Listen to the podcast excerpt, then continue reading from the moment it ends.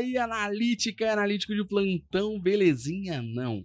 Tu não tá no podcast errado. Não tá, meu Oh, parceiro. o Diamante Negro. Ele não é só o Diamante Negro. Vocês sabem que ele também é o príncipe de Wakanda. Então, o que ele fez? Ele fez o principado do Analytics Talks em São Paulo. Exatamente, comprei aqui. Mas essa é a nossa casa em São Paulo agora, não para Exatamente, gravarmos podcasts ricos com pessoas que a gente não consegue levar pro Rio sempre, né? né? Porque a galera, Galera quer ir não- pro Rio ficar cinco dias, Luciano? É, Quer exatamente. gravar o podcast, fica mais quatro na praia, pro Cristo, pôr de É isso, açúcar. é isso. é isso. Porra. E aí, tudo bem? Tudo bem, cara. Pronto pra gravar em São Paulo? Sempre pronto. Pronto Sempre pra com aquela assustar a galera com os palavrões do nada? Sim. Pessoal da produção? Só, mas eu falo mais pra poder deixar o pessoal à vontade, À o convidado, vontade, né? Pode Aí eu crer. falo um palavrão só pro Pode cara crer, se sentir em crer. casa, né? Você já sabe aí pela thumb que a gente vai falar sobre a vida sem Google Optimize. E não teria como ser qual pessoa diferente do que André Vieira, professor do Prime, já gravou com a gente podcast que eu não esqueço até hoje, que são as moedinhas cognitivas, olha Exatamente. só. Cê- eu não só gravo, como eu ouço depois. Porra, eu não sou burro. André, seja bem-vindo, meu camarada. Muitíssimo obrigado, senhores. Grande prazer estar aqui com vocês novamente. E é isso, vamos lá. Nossa, Enrolar esse papo aí, né? Nossa, Acabou André o. Optimize. Continua aí, cara. Continua aí. Que merda. É. Não, eu ia. Não, não, não É, faz eu não, ia não piorar a situação. Não, Deixa não. É, deve piorar a situação. Relaxa, relaxa. André, seja bem-vindo mais uma vez para esse papo. E pra gente começar, a gente vai falar sobre a vida do Google Optimize. Sem Google Optimize, a galera deve estar ligada aí, a galera que usava, pô, eu faço uma agência que faz teste AB. É mesmo que legal. E agora o que, que tu faz? Porque tu vai ter que pagar o aluguel, né? Esse A já conta é. chega, né? A contas, pra quem não tá ligado, o Google Optimize, ferramenta de teste AB do Google, foi descontinuada em setembro de 2023. Você pode estar ouvindo em outro ano aí. Em setembro de 2023 foi descontinuado e o Google parece que adotou o mês de setembro para fazer isso na nossa vida analítica, né? Porque além dele descontinuar o Google Optimize em setembro de 2023, ele descontinuou também os modelos de Os atribuição modelos de atribuição do GA4. do GA4. mas enfim, falaremos hoje da vida sem Google Optimize. Pra gente começar, eu queria que você trouxesse pra gente como que você tem visto as empresas lidar com isso. Beleza, um monte de gente fazia teste AB. Não tem do Google Optimize. Estão fazendo? Descobriram que tem que pagar o, o aluguel? Chegou o seu barriga do nada lá? Falou, pague o aluguel? Como é que tá sendo isso? Como é que tá agora que eles isso? vão ter que pagar, eles façam de verdade. Conta pra gente como é que você tem visto assim a sensação da galera com esse sunset, que a gente fala morte, mas é sunset, né? Pra ficar bonito. É, então, descontinuaram, né? É. En- Enfim, Inclusive tem um site maravilhoso, Google Cemetery, que aparece Tudo todas as ele já- ferramentas que eles já descontinuaram. Muito bom. dureza, né? Você vê que tem uma tendência clara de descontinuar coisas que estão. Pô, mas eu até entendo discutir uma coisa que não É, dava que certo. Tá sendo Outras é inútil realmente, né? É, Mas tem umas é. aí que, que dói o Tipo o coração. Google como é que tava. Optimize. Optimize é uma delas. Mas então, o que eu tenho visto é o seguinte: é, dá para dividir aí as empresas de modo geral em dois campos, né? O Boa. campo dos preparados e o campo dos desprevenidos. É, para a galera que começou a se mexer quando foi anunciado, ou dois, três meses depois do anúncio, esse pessoal tá liso. Tá rodando o teste AB mil grau aí, usando ferramentas diferentes, obviamente, né? Mas já fizeram a transição, já integraram tudo que tem para integrar, já tá instalado, tá fluindo, tá bonitinho. Mas tem um volume considerável ainda de empresas que começou a ver isso agora, basicamente, né? É, e para essas a água vai bater na bunda, já tá batendo, na verdade, né? Dando tapa na cara. Exato, e vai virar tapa na cara já Com já. quanto tempo de antecedência o Google avisou? É, seis meses. Foi em janeiro o então, anúncio deles. Janeiro? É, Então pra teve tempo pra em setembro. Ah, Então teve teve, tempo. de você Ah. planejar, de você Pô, se mas- mexer. Mas o GA4 foi avisado em 2020. E A Exatamente. mesmo galera assim- foi usar em 1 de julho. Tem gente que não, não tá 23. usando ainda. A gente pegou a gente com o Universo Analytics esses dias, a gente tá lá.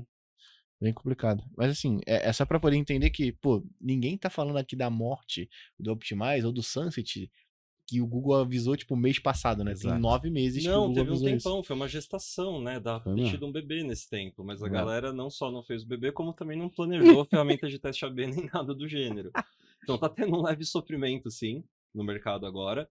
Mas é o que o Luciano falou também. Eu acho que para quem tava levando experimentação a sério, tinha um programa de Uhum. CRO robusto já antes desse anúncio, Vida que segue, vai ter que gastar um dinheiro que antes não precisava gastar, talvez, né? Algumas pessoas já estavam, algumas empresas estavam no Uhum. 360, então estavam pagando o Google já. Mas pegou mesmo para quem não planejou isso. Porque te- tem uma questão também de o que, que você espera, né? Que seja esse processo. É, quando você pensa em ferramenta de teste AB, te- tem algumas peculiaridades ali que nem sempre você precisa levar em consideração para outros tipos de ferramenta. Mas, como eu falei, a hora que a pessoa chega e descobre, vou ter que migrar, vai ter que fazer. Vamos começar a olhar ferramentas? Vamos começar a olhar ferramentas. Aí dá a impressão que é isso que tem que fazer. Olhar a ferramenta, comparar preço, Uhum. comparar funcionalidades e escolher. Isso é o começo do jogo. Porque a instalação depois, seu tech stack inteiro vai estar fora dessa ferramenta. Você precisa integrar.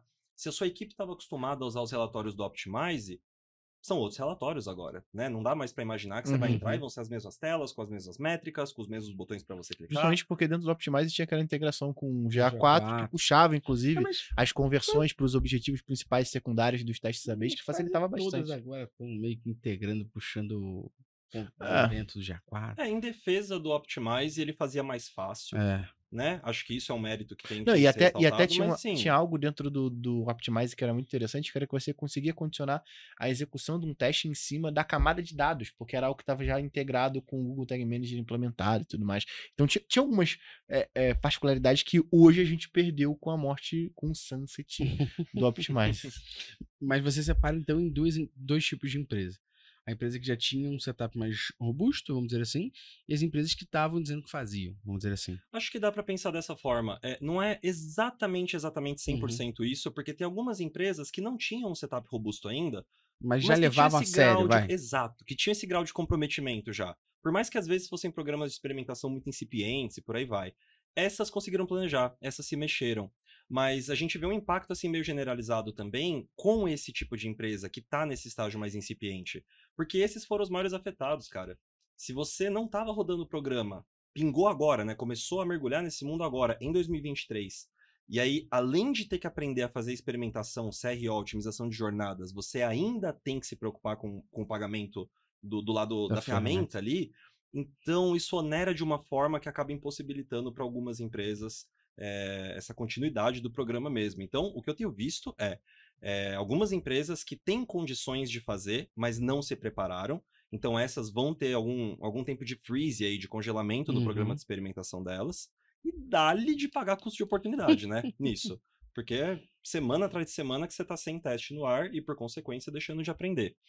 É, mas tem também é, grupos aí diferentes de empresas que se prepararam em graus variados, mas não tinham a grana, ou se prepararam pra caramba e tinham a grana. Uhum. Tá acontecendo um pouco de tudo. Mas, de modo geral, acho que é justo, é justo dividir da Dividir forma como você forma. dividiu. São dois campos ali. Empresas com programas mais robustos, de modo geral, estão se dando bem. Empresas que não levavam a, a disciplina A tão a sério. sério estão tropeçando um pouco mais nesse processo. E uma ou outra aí tá descontinuando de vez mesmo. é, Porque já não usava pra porra nenhuma. Porque já não, né, já não tava... Já não levava a sério. E possivelmente tem que contratar alguém por fora. É difícil, falar né? mais com consultoria, alguma Uhum. parada do tipo, mas mesmo assim, né? Se você hoje estava acostumado a ter uma ferramenta que você não paga, você migrar para uma contratação de uma consultoria que vai pagar uma ferramenta, vai ser, você não tem noção sobre isso, né? É. E, e é de novo aquele velho ponto que a gente, sei lá, mais de 130 episódios aqui do Analytics Talks, quase todos a gente fala budget, que ninguém pensa no budget, não tem uma linha de budget para isso, é o que sobrou daquilo. De novo, se levassem mais a sério, tinha um budget pensado para isso. Ah, budget do quê? De ferramenta? Budget de contratação? Pelo menos budget de educação, para as pessoas poderem treinar, estudar, se capacitar mais sobre aquilo que executam, né? Mas não tem budget para porra nenhuma. Aí do nada, vem a ferramenta aqui, era gratuita, descontinuada, já era. Entra um meio que, pelo que a gente via até de agências que vendiam esse serviço, era um desespero. Porque imagina que eu tenho um acordo hoje com a empresa XPTO. Eu tenho que entregar cinco testes por semana, por mês, que seja. Uhum. E cobro agora. tanto, Exatamente. porque eu não tenho custo de ferramenta. E querendo ou não, vamos ser honestos aqui, existe uma prática da gambiarra do mercado, que era a galera fazer vários contas do Google Optimize com vários e-mails, linkar todos eles ao GA4, ao Google Analytics Universe, não tinha nenhum problema quanto a isso, e o cara fazia experimento para cacete. Sem E ele pagar. não tinha custo. Uhum. Então ele mesmo. Que é uma, inclusive, uma. É, né? Tu Mas a- mereceu. Tu, tu que mereceu. fez ele morrer, pô. É um campo minado, é um campo minado. pô. De certa forma, sim. É. É, esse tipo de prática, obviamente, É, não é o saudável né, Cheatou. no mercado. Com É. Optimize, tá ligado? Então, E aí é cons- pura, cheat puro. Só que agora a consultoria tá fodida, né? Porque imagina que eu tenho contato com você de 12 meses, que custa tanto. Agora, no mês de setembro, eu tenho mais três meses pra te dar a mesma coisa. Uhum. Só que agora eu tenho ferramentas que me cobram em doletas. Não, é difícil mesmo. Eu sou agência, né? Eu senti essa dor Mas, na é, você, mas você já levava a sério, né?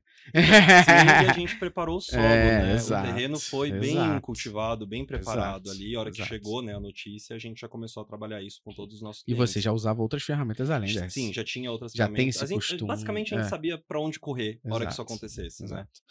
Mas falando do mercado de PME, Uhum. existe uma, uma ideia do mercado que é, beleza, se eu pego big companies, big corps da vida, Riachuelo, Renner, umas paradas dessa muito gigantes, americanas, com certeza eles usavam o Google Optimizer 360 ou Magazine Luiza, whatever desses tamanhos assim, ou usavam outra ferramenta paga. Uhum.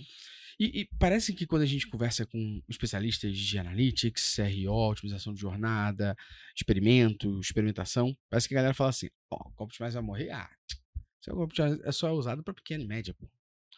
Parece que a visão das pessoas era que somente quem é PME é que usa, né? PME é pequena e média empresa, que usa o Google Optimize e usa isso para fazer testes ou dizer que faz teste, né? Esse era um meio que eu sentia de especialistas de mercado meio que um preconceito com a utilização do Google Optimize, meio que velando que é uma ferramenta que só para PME. Uhum. Quem fazia a sério já usava outras ferramentas. Uhum. Como é que você você vê essa situação hoje, por exemplo? E aí quero fazer essa pergunta separada em dois ce- cenários. Cenário número um: vamos supor que PMEs não tinham custo, não tinham budget para poder contratar uma ferramenta, mas levam a sério a experimentação, mas não Uhum. tem budget. Como é que elas podem viver com isso? Essa é uma pergunta. Uhum. E a segunda pergunta é: você acredita nessa falácia de mercado? Isso é uma falácia ou uma comprovação? Realmente só PME usava Google Optimize ou não? Pô, mentira, tem o 360 e muita gente usava também. Uhum. Bom, vamos para a primeira parte Boa. da pergunta. É, como que a gente pode continuar programas de experimentação ou de CRO sem a ferramenta gratuita? É, posso entrar nisso em mais detalhe? A gente pode ter um Uhum. papo um pouco mais específico sobre o que está rolando aí de alternativa né, ao Google Optimize. Acho que a gente já chega lá. Uhum. Mas supondo que não tenha uma alternativa viável para sua empresa, gente, assim, CRO, experimentação, termina quase sempre no teste AB? Termina. Mas isso. Precisa terminar no teste AB? Não necessariamente. Teste AB é um método de validação. Você tem inúmeros outros. É, lá nos primórdios lá do cenário de, de digital aqui no Brasil, a gente rodava testes before and after, né? É, qual que é o meu resultado agora em abril? Deixa correr o mês inteiro. Qual que é o meu resultado no mês seguinte em maio? Teste Compara- temporal, né? Acho Exato. que é isso o nome que Compara linhas do tempo Isso. diferentes, que a gente sabe que é uma injustiça tremenda com os Uhum. números, não é o, Sim. o método Não é correto. a melhor maneira de, de comprovar alguma Mas coisa. é uma Exato. pontinha, né? Eu vou até mudar o que eu falei e corrigir. Eu falei que Hum. não é o método correto. Não é o método mais correto. Uhum. Uhum. Mas é um método. Dá para usar. Você tem diversos tipos de regressão, vários tipos de processamentos estatísticos que você pode aplicar também. O próprio teste de habilidade, né? Exato. E daí aí, é aí que eu queria bater. Que a galera se afoga tanto no quantitativo, mas tanto, e precisa ser teste AB com 95% de taxa de confiança. Meu irmão, você não sabe calcular um décimo do que está acontecendo por trás desse monte de matemática e estatística. Você nem entende o que está acontecendo. Valida no qualitativo também. É super legal. Tem vários tipos de teste que não precisam ser validados num AB. Uhum. Você tem testes de 5 segundos, por exemplo, para ver qual elemento capta mais atenção dentro de um, um- uma interface que está sendo Uhum. exibida num viewport específico. Você tem testes de primeiro clique. Você tem user testing, que do meu ponto de vista é uma das ferramentas mais poderosas fortes, assim na né? mão do otimizador, do experimentador, né?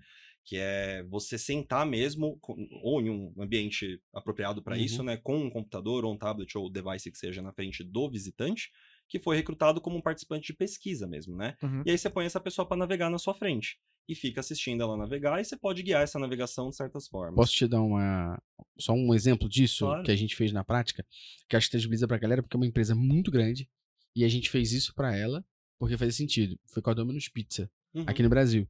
Então a Domino's Pizza precisava lançar um novo site e a gente conseguiu comprovar para o presidente da Domino's no Brasil, na época era o Tom, não sei quem é hoje, sobre nós fazermos um user testing ali Uhum. com as pessoas. E o que a gente recrutou foi, a gente fez um bannerzinho que é venha participar de um experimento da Domino's Pizza, isso dentro do, do WeWork que a Domino's ficava, né? A área de marketing ficava, no WeWork lá do Rio. A gente botou um bannerzinho no WeWork e falou: venha comer uma fatia de pizza e tomar um copo de Coca-Cola e participar de um experimento da Domino's Pizza. A gente botava 10 pessoas por vez. Uhum. Botava um papelzinho do lado dela e falava: só precisa que você execute isso aqui. Se você não conseguir executar, é só falar que não conseguiu e a gente vai dar o teste como terminado. A gente não tá testando você, tá testando a ferramenta, é um experimento, a gente só tá coletando informação, blá blá. A gente entrevistou 200 cabeças em uma tarde na É Domino's. burro. Uhum. É gente pra cacete. E pra Domino's isso foi com certeza mais barato que a mensalidade de uma ferramenta teste AB. Porque deu uma fatia de pizza e um copo de coca pra galera ir lá. A galera se amarrou. Porra, foi muito maneiro. Uhum. O resultado pra gente depois, qualitativo, tabulado e tudo mais, foi super rico. Conseguimos comprovar pra Domino's Pizza International que a Domino's Pizza Brasil não deveria ter o site igual ao mundo todo, Uhum. porque aqui no Brasil as pessoas comem pizza de pão de alho, tiram cebola da, tiram cebola da calabresa, as pessoas compram meio a meio. Uhum. O frango catupiry da Domino's no Brasil tem cebola. Então existem vários fenômenos culturais que o site em si não levava em consideração. E por conta disso a gente fez um user testing que fez. A gente, vou, vou somar com tudo que a gente pensou, lá a gente levou três dias Uhum. para pensar na idealização e tudo mais, roteiro, execução e tabulação. User testing, a Domino's Pizza, que é gigantesca. Sim, e funciona. Isso que é legal do user test também. Ele funciona para qualquer tamanho de empresa. E tem uma, não sei, acho que é uma miopia mesmo com relação ao quão difícil é de fazer. Pô, não vou vir aqui, né, me meter a besta e falar que é fácil. Não Lógico, não é, fácil, não é. Mas é muito mais fácil do que as pessoas geralmente imaginam. Uhum. Em termos de custo, é o que você falou, É. é, é irrisório para Domino's Pizza pagar uma fatia de pizza, uma lata de Uhum. coca pra galera que tá participando. Ah, André, mas não é uma sacanagem fazer isso? Não tem que remunerar direito? Pô, você pode remunerar melhor se você quiser. Uhum.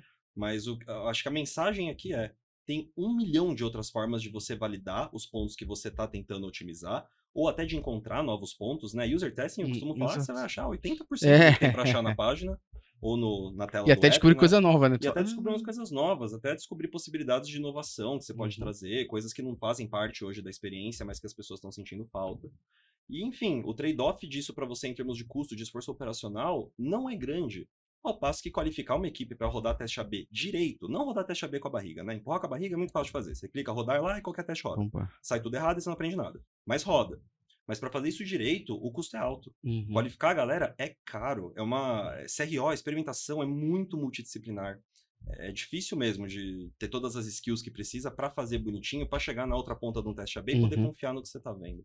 Boa. Então, a primeira parte da resposta Boa. é essa. Nadem mais aí no qualitativo, moçada. Tem muita coisa legal de, Boa, de insight qualitativo e validação qualitativa também. Boa, boa. E sobre Google Optimize para PMS, é, a resposta é curta. Sim, era mais para PMS mesmo. É, não acho que esteja incorreta essa visão, essa forma de pensar. Mas tinha sim o seu eventual, né, bonitão ali, nível super enterprise, faturando bilhão no ano, que não abriu o bolso para pagar uma ferramenta um pouquinho melhor. E, e, enfim, acho que para algumas empresas até era viável. Quando você Uhum. pensa em empresas muito grandes, nível enterprise, mas B2B, às vezes elas nem têm tráfego direito para testar. Então, para Uhum. essas, pô, fica no Optimize mesmo, beleza, a gente nem consegue rodar mais do que dois, três testes no mês. Então não é um grande problema. Mas tinha muita gente fazendo as gambiarras também que a gente falou sobre, Porra. né? O que inclui um monte de empresas que ficam no plano Sim. free, mas que teoricamente deveriam estar ou no 360, né? No 360, que era pago, Sim. Ou já deveriam ter migrado de ferramenta mesmo. Boa, boa.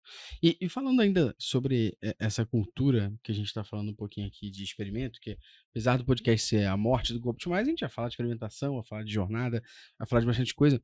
Acho que tem uma coisa que, que era interessante sobre isso e que a gente até brincou no, no, num curso presencial que a gente deu. E agora a gente está nomeando as turmas dos cursos presenciais. Sim. É qual, qual é a turma que eu tô falando? Abençoados. A turma dos abençoados. A turma dos a abençoados. turma dos abençoados. Eles sabem Um disso. que a salve gente- pra galera aí dos Salve pra galera da turma dos abençoados. Quem for abençoado Sempre aí, sai ó. um meme durante as É. turmas de nossos cursos presenciais. E aí a gente usa esse meme que fica Agora marcado na turma. turma, vira o nome da turma. Entendi. É, é porque lá toda hora, na turma do abençoado, toda hora a gente falava, pô, aí vai o abençoado e faz isso aqui. Aí vai o abençoado com a turma dos abençoados. Então, um salve, você tá abençoado. E ouve a gente aqui, tem que comentar. No Exatamente. Spotify ou no YouTube. Mas lá, até teve o Fernando Terra, ele falou assim, pô, ainda tem outro tipo de cultura, né? A gente tava falando de cultura data-driven e tal. Eu vou ter outro tipo de cultura, né? E acho que nas PMEs existia muito essa cultura, infelizmente. Que era a cultura C-level-driven. Ah, sim. sim é do top-down. do top-down. E, e acabava que nem sempre os testes eles tinham relevância estatística de- da experimentação e, e Uhum. validação deles. Além de todo já o erro olhava, que a, é. que a galera cometia em escolher que tipo de teste ia ser feito pra validar a hipótese, Uhum. ainda tinha o lance, tem, isso é frequente, Uhum. da galera, não, esse aqui já deu já, vamos pausar Peraí, esse tem aqui. três dias que eu tô fazendo, mil pessoas viram. É, tá, tá tudo bem, vamos pausar ponteiro, Ah, já foi, né? já foi, foi, já perdeu. próximo. Já vamos embora. Então É aquela, muito isso. é aquela máxima, né? Não dá pra ser ansioso e fazer teste AB. É. Putz, não dá, não, Não dá. dá. Nem preguiçoso também. Nem preguiçoso. trabalho. Nossa senhora. Eu, eu queria falar um pouquinho, a gente tá ainda batendo no Google Optimize para daqui a pouco a gente virar a chave para começar a falar da vida após ele. Uhum. Mas acho que é legal sempre a gente trazer esse conceito e os contextos sobre o Google Optimize. Tu consegue trazer pra gente quais eram as limitações, limites e tal, que o Google Optimize possuía na versão gratuita? Que poderia gerar problemas ou complicações nas análises e testes que a galera fazia? Pra gente já começar a mostrar pra galera que é viciada em Google Optimize que assim, não era esse todinho gelado todo. Uhum. Era o todinho, é bom.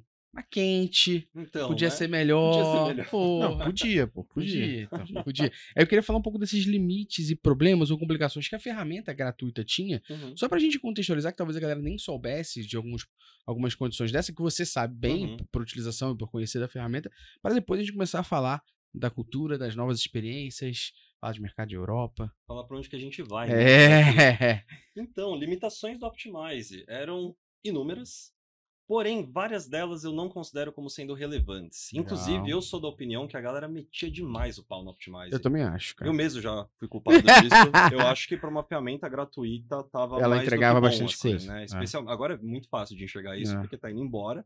E agora, né? E você sente falta, você só dá valor do quando não perde. vocês têm que É, pagar, né? então. Aí agora é muito bonito. Difícil, parecia uma porcaria, né? Quando eu tava ali usando. Só dá valor de quando graça, né, perde. Tava no bem bom. Então, é, eu não vou falar de todas as limitações, não. Eu vou falar, acho que, de duas que são mais importantes. Vou falar de uma terceira que não é uma limitação do Optimize, mas é uma limitação com testes AB de modo geral. E tá batendo esse ano e ninguém tá prestando atenção.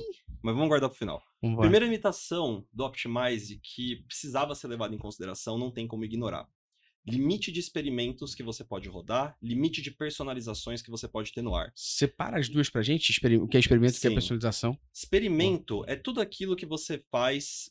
Vamos, vamos pensar mais simples. Quando você pensa teste AB, isso é um experimento. Na ótica do Google Optimize, né? Beleza. André, mas não tinha outras coisas? Testes de URL, testes multivariados.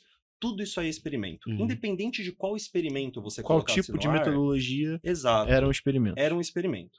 Então, para fins de experimento, você só podia ter cinco deles no ar ao mesmo tempo. Então, assim, pô, André, cinco não é bastante? Depende. Qual o tamanho da sua empresa? Quanto tráfego você tem? Quantos stakeholders ou áreas estão interessadas em testar?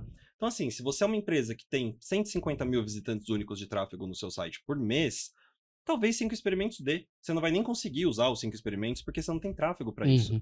Uhum. Mas agora, se você é uma empresa que tem 8 milhões e meio de unique visitors no seu site por mês e tem, sei lá, 23 business units ali interessadas em testar, cara, cinco testes não é nada. Você vai matar esses cinco testes aí, os cinco slots vão embora em menos de Uhum. uma hora hora que liberar o negócio para todo Uhum. mundo. Então era muito pouco, né? É uma banda assim muito estreita para você testar, especialmente se você é grande. Para quem é PME funcionava melhor. E personalizações era outra coisa que ficava limitado. Então, para esclarecer também, né, o experimento era o teste AB, teste multivariado, Uhum. tudo que tem como finalidade validar, geralmente colocando uma versão de uma página contra outra versão A versus B. página. A versus B, ou A versus B versus C versus D, Uhum. ou A versus A versus A, mas tem sessões em Uhum, lugares diferentes do diferente. A e por aí vai. Mas tudo isso era teste. Perfeito. Personalização é quando você customiza a experiência que está sendo entregue, seja na, na, na página do seu site ou na tela do seu app, de acordo com características do ou da visitante que está navegando aquela página no momento. Então, por exemplo, contou pro UOL que você está em São Paulo, ele customiza as notícias para vir coisa mais relevante para você Uhum. em São Paulo. É a mesma coisa. Isso é uma personalização. Você tinha acesso a 10 dessas, no máximo, no Google Optimize grátis. Por que, que essas limitações são muito duras? Eu expliquei a do teste AB, né? A do teste AB ainda é ok. Você consegue meio que se virar com cinco experimentos, porque a hora que um experimento acaba, você tira ele do ar, geralmente. É. Aí agora você vai pegar aquilo que você testou, Aquele slot ali. vai uhum. codar para valer, né? Vai programar para valer, e isso vai pro site. Fica no código do site. É, e aí isso livra o slot. Você tem uma vaguinha a mais ali para testar. Com a personalização, não é o mesmo caso, porque quando você encontra uma personalização que funciona, de modo geral, você vai querer deixá-la no ar, rodando. Uhum. E esse slot está ocupado para sempre. Ah, mas tem como fazer gambiarra, né? A gente consegue colocar várias personalizações em uma só. Pô, cara, tem. Dava para fazer gambiarra de tudo quanto Tem é como ir andando até o Piauí, né? Exato. Você vai andando até, você troca de continente andando. Mas era muito duro. São limitações que restringiam bastante assim o que você pode fazer, especialmente a de personalização. Essa é a primeira, tá? Então, assim, volume que você conseguia ter de testes Uhum. e personalizações. A segunda limitação, que eu considero grande e meio drástica, é você não poder fazer targeting usando audiências do Google Analytics. Então, em português um pouco mais claro, o Google Analytics te permite criar audiências ali, né? Sim. Você pode fatiar segmentos das pessoas que estão entrando Uhum. no seu site de acordo com características de, eh, enfim, características demográficas, até sociográficas, características de navegação, comportamentais e por aí vai. Eh, criando essas audiências no Google Optimize pago, você consegue mirar o seu teste nessas Nessa audiências. audiência. O que, que eu quero dizer com mirar o seu teste nessas audiências? Você vai fazer um teste que só vai afetar essas audiências. Aquela galera. Então, quero saber o que, que acontece se eu ponho isso aqui na página para visitantes retornantes, por Uhum. exemplo. No Google Optimize, no 360, você conseguia fazer isso um pouco mais fácil. Eu dei um exemplo muito simples aqui, que você Sim, conseguiria sim, atingir sim. facilmente no Free também, tá? Mas, a hora que você vai complexificando isso, né? Vai cavando mais o buraco ali, descobrindo que pode ter luz no fim desse, dessa Mas, doideira. mas o- os gatilhos utilizando a camada de dados dava pra você também chegar num certo nível de personalização pra essa segmentação, né? Dava, Se dava. você tivesse essa camada de dados pronta, que o cara nunca, Exato, nunca é tem, né? isso. Dependia de um setup um pouco mais robusto para você poder utilizar. Que, de novo, quando a gente fala de PMS especificamente, É, é, tá em tá plataforma. bem fora assim da sim, realidade, né, para eles. Então essas duas são as maiores limitações, eu diria, né? A, a impossibilidade de fazer targeting com audiências que você criou no GA e a limitação de testes mesmo, experimentos e personalizações que você pode ter no ar. Mas vamos falar do bichão, bichão mesmo? Que isso aqui já foi, já morreu, já tem que todo mundo se preocupar com outra ferramenta de teste AB e você provavelmente não vai ter essas limitações na sua nova Uhum. ferramenta. O que, que você vai ter na sua nova ferramenta que vai continuar mordendo tua bunda aí até o fim dos dias, a não ser que o Google se mexa? Isso aqui é para quem tá no GA4, tá? Não Boa. é para todo mundo. O GA4, ele veio com uma é um método novo de cálculo de estimar, né, o número de visitantes únicos que passam pelo site. Uhum. E esse método chama Hyperloglog, eu acho. Eu não vou entrar muito na matemática, que é um, é um assunto meio denso, a gente poderia fazer um Uhum. podcast só disso. Mas em resumo, se você está rodando um teste AB, usando seja lá qual for a fe- a ferramenta, e você está fazendo análise desse seu teste AB dentro do GA4, se você tem mais do que 12 mil unique visitors em qualquer uma das suas variantes, seja na original, na B, na C, na D, qualquer variante que tiver mais de 12 mil unique visitors, imediatamente tem um- uma margem de erro de 2% adicionada àquele número de visitantes únicos. O que pra gente, no universo de estatística, pra experimentação, é uma tragédia. Coisa pra Você que aí não é, não é 95% de confiança, né? É. Não, e, e não dá nem pra falar que, tipo, ah, tirou mais dois, é 93. Não é, porque o problema que isso causa é um problema em cascata. Igual eu disse, é um pouco complexo de explicar, Uhum. precisaria até caçar umas analogias melhores do que as que eu tenho na minha cabeça agora, pra gente poder conversar um Uhum. pouco melhor desse assunto. Mas pra galerinha que tá em casa aí, que tá vendo o podcast, é, se vocês estiverem no GA4, arrumem um jeito de exportar os dados pro BigQuery para fazer a análise dos testes de vocês. Senão vai estar tendo aí. Eu não sei se é correto chamar de amostragem. Eu acho que é um método de amostragem, Uhum. eu não tenho 100% de certeza. É, mas tá comendo solto o Hyperlog Log aí. E é o que eu reparei, né? Eu fiquei sabendo disso por conta de amigos aí do mercado mesmo. Um pessoal muito, muito parrudo, muito bom, Uhum. da gringa. Então eu vi primeiro o Craig Sullivan, é, da Escócia, a Lúcia Vanderbrink, da Holanda, uns otimizadores, assim, que são geralmente os mais renomados nos países Uhum. deles, né? Ou estão entre essa galera, que começaram a puxar esse assunto. De, gente, tá, tem Optimize, tem todo esse problema rolando, mas vocês já viram o que, que tá acontecendo no GA4? Mesmo que você troque de ferramenta, se o teu sistema de analytics for o GA4, você ainda vai ter um problema. Então, assim, corremos atrás, trocamos ferramenta, matamos o Universal, migramos pro GA4, estamos aqui, né? Passou um tempão e temos ainda um problema. Isso sempre vai ter. E aí vem, assim, um desabafo meu. Ah. Galera do Google, pelo amor de Deus, conversa com a gente. Dá muito a entender, assim, que quem tá mexendo nisso não entende muito de experimentação, de teste AB. Então, muito complicado. Fico, às vezes, com a impressão que eles estendem a mão e encostam, de fato, na comunidade, né? De experimentadores, comunidade de CRO e tudo mais. E aí vem algumas coisas legais a partir disso, mas tem horas que parece que, assim, fica completamente vesga essa comunicação, não, descompassada, sabe? Não tem sentido A gente esse sabe como é caso. que é, cara. Pois sabe. é, né? Que coisa. como é. Compartilhamos, né? É. Esse sentimento maravilhoso. A gente pode entrar pro clube. Pelas últimas decisões do Google. A gente sim. pode entrar pro clube. Todo mundo, quem quiser. Inclusive, está aceitando membros É. para o clube. Mas isso é foda, porque na realidade, quando a gente olha o fim do Google Optimize, a gente olha o fim dos modelos de mensuração, a gente vê as limitações que o GA4 tem, e o que a gente sempre fala em curso, podcast é, você tem que entender quais são as limitações para conviver com elas e saber o que você pode e o que você não consegue fazer nada. Uhum. Então tem certas coisas, como o que o André falou aqui agora, você consegue jogar para um BigQuery, vai ter necessidade de você fazer isso se você faz experimentação. Você não faz, talvez você consiga viver sem BigQuery por um bom tempo, depende do seu volume de dados. Ah, aparece Not Set, aparece Order, aparece um negócio de limite, aparece um negócio de amostragem. Tudo isso a gente tem que saber a causa raiz para saber o que a gente pode viver com, o que a gente pode fazer para viver com isso e o que a gente tem que pagar o aluguel. E a, Sim. pra mim a decisão final do Google foi que alguém lá dentro olhou e falou assim, cara, quero que pegue todos os produtos do Google. Quero que pegue quantidade de usuários e receita. Uhum. Olharam o Google Analytics, olharam o Google Optimize e falaram assim, é usuário pra caralho pra isso de receita? Como é que a gente começa agora a fazer essa galera ir pagando aqui, ó? Vamos fazendo alguma coisinha. O que, que eles foram fazendo? Mata a ferramenta, aplica Uhum. limite. Ah, decidiram que queriam cobrar IPTU, né? Exato, É não tá errado Chegou a hora do payback, né? Chegou Não a é tá errado, não. É google.com, não é É. ponto .org. Recebeu- Então, Pegou, né? a- foi pegando aquele dinheirinho ali Não é terceiro emprestado. setor isso aqui. É. Eu, eu entendo. Eu acredito só que tinha formas e formas de fazer. Não, E eu acho que, eu eu acho que é uma maneira até de educar, porque a galera, é, assim, fazendo uma análise síndrome de Estocolmo, né? Me fudeu, eu vou tentar. Mas é, é, o ponto é de, de- de entender que é, as pessoas precisam olhar com isso para esse tema, não só de análise de dados, mas de experimentação, com um pouco mais de cuidado para não fazer virar várzea. Uhum. Porque era várzea total. Então, peraí, talvez agora o cara pagando, ele contrate alguém para poder tomar conta disso e, se- e que Capacite alguém. capacite alguém para poder tomar conta disso. Aí, a partir de agora, o cara monta o seu programa, que aí até a pergunta que eu ia enganchar aqui, que era sobre é, esse lance desse programa de experimentação que você falou, e eu queria entender. é, primeiro, qual é, qual é a diferença do, do que você vê de um programa de experimentação parrudo? Quais são as características que tem nele e Uhum. quais a diferença para um básico? E como um cara pode montar um programa de experimentação básico? assim, quais são os componentes Uhum. dessa estrutura? É super interessante a sua pergunta, porque dá pra rodar as duas versões do programa em qualquer tamanho de empresa, praticamente.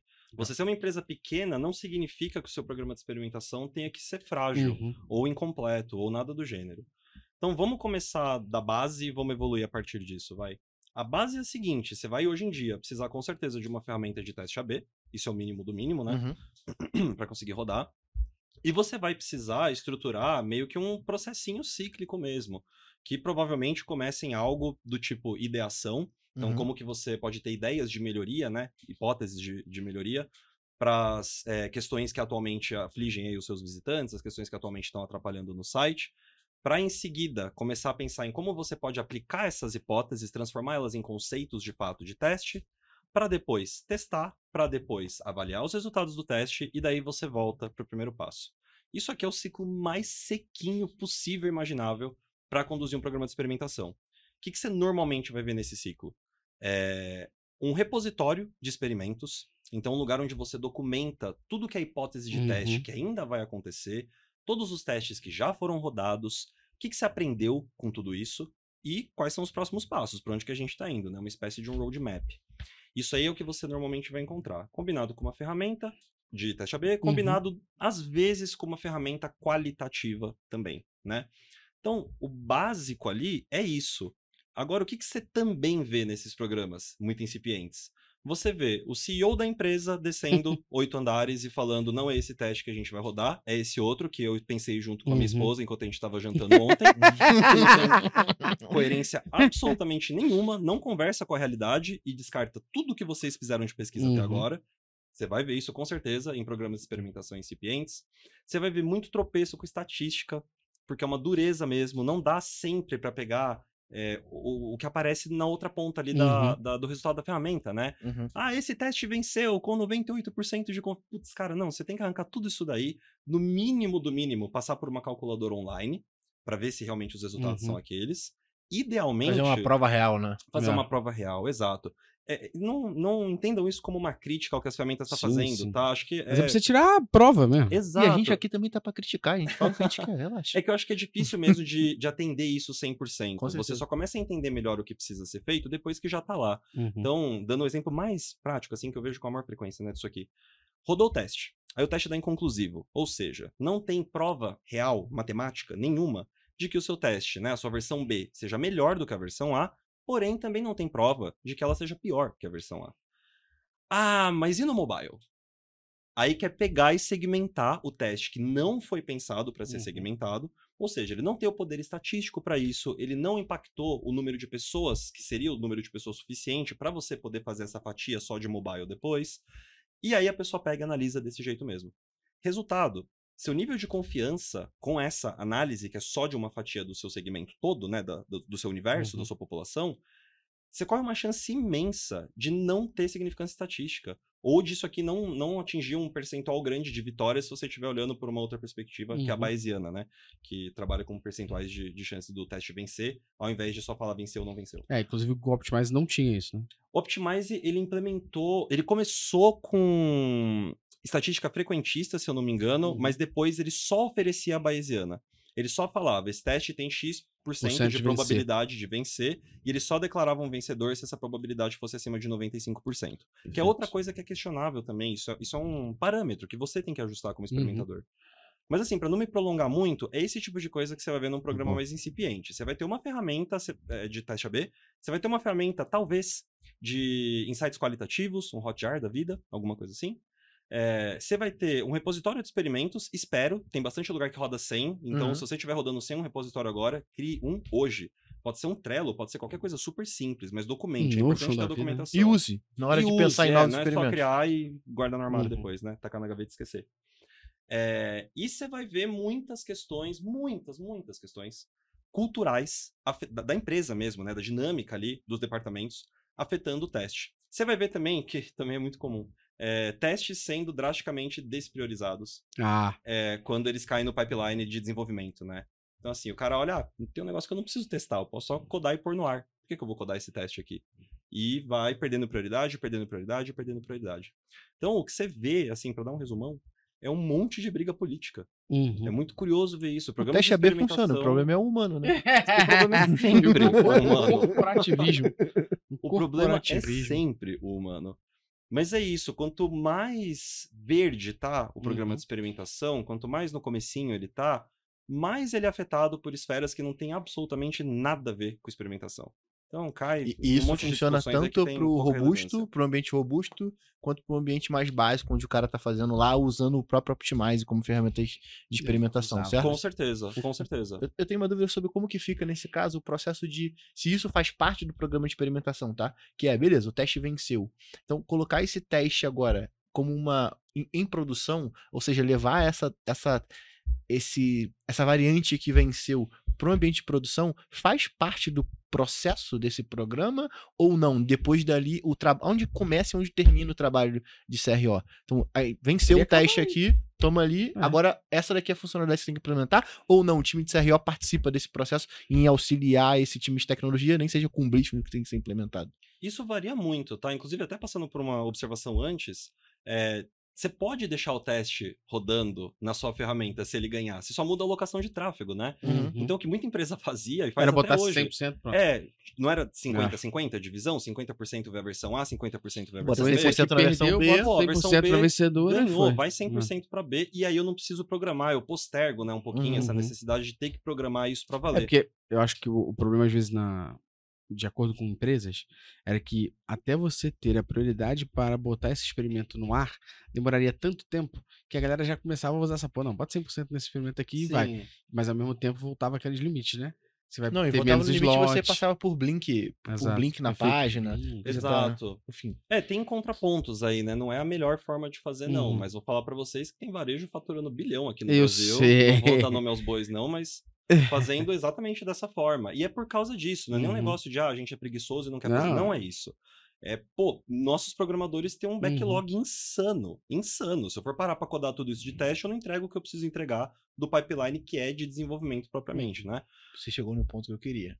Aham. Nesse caso, se eu sou um O abençoado.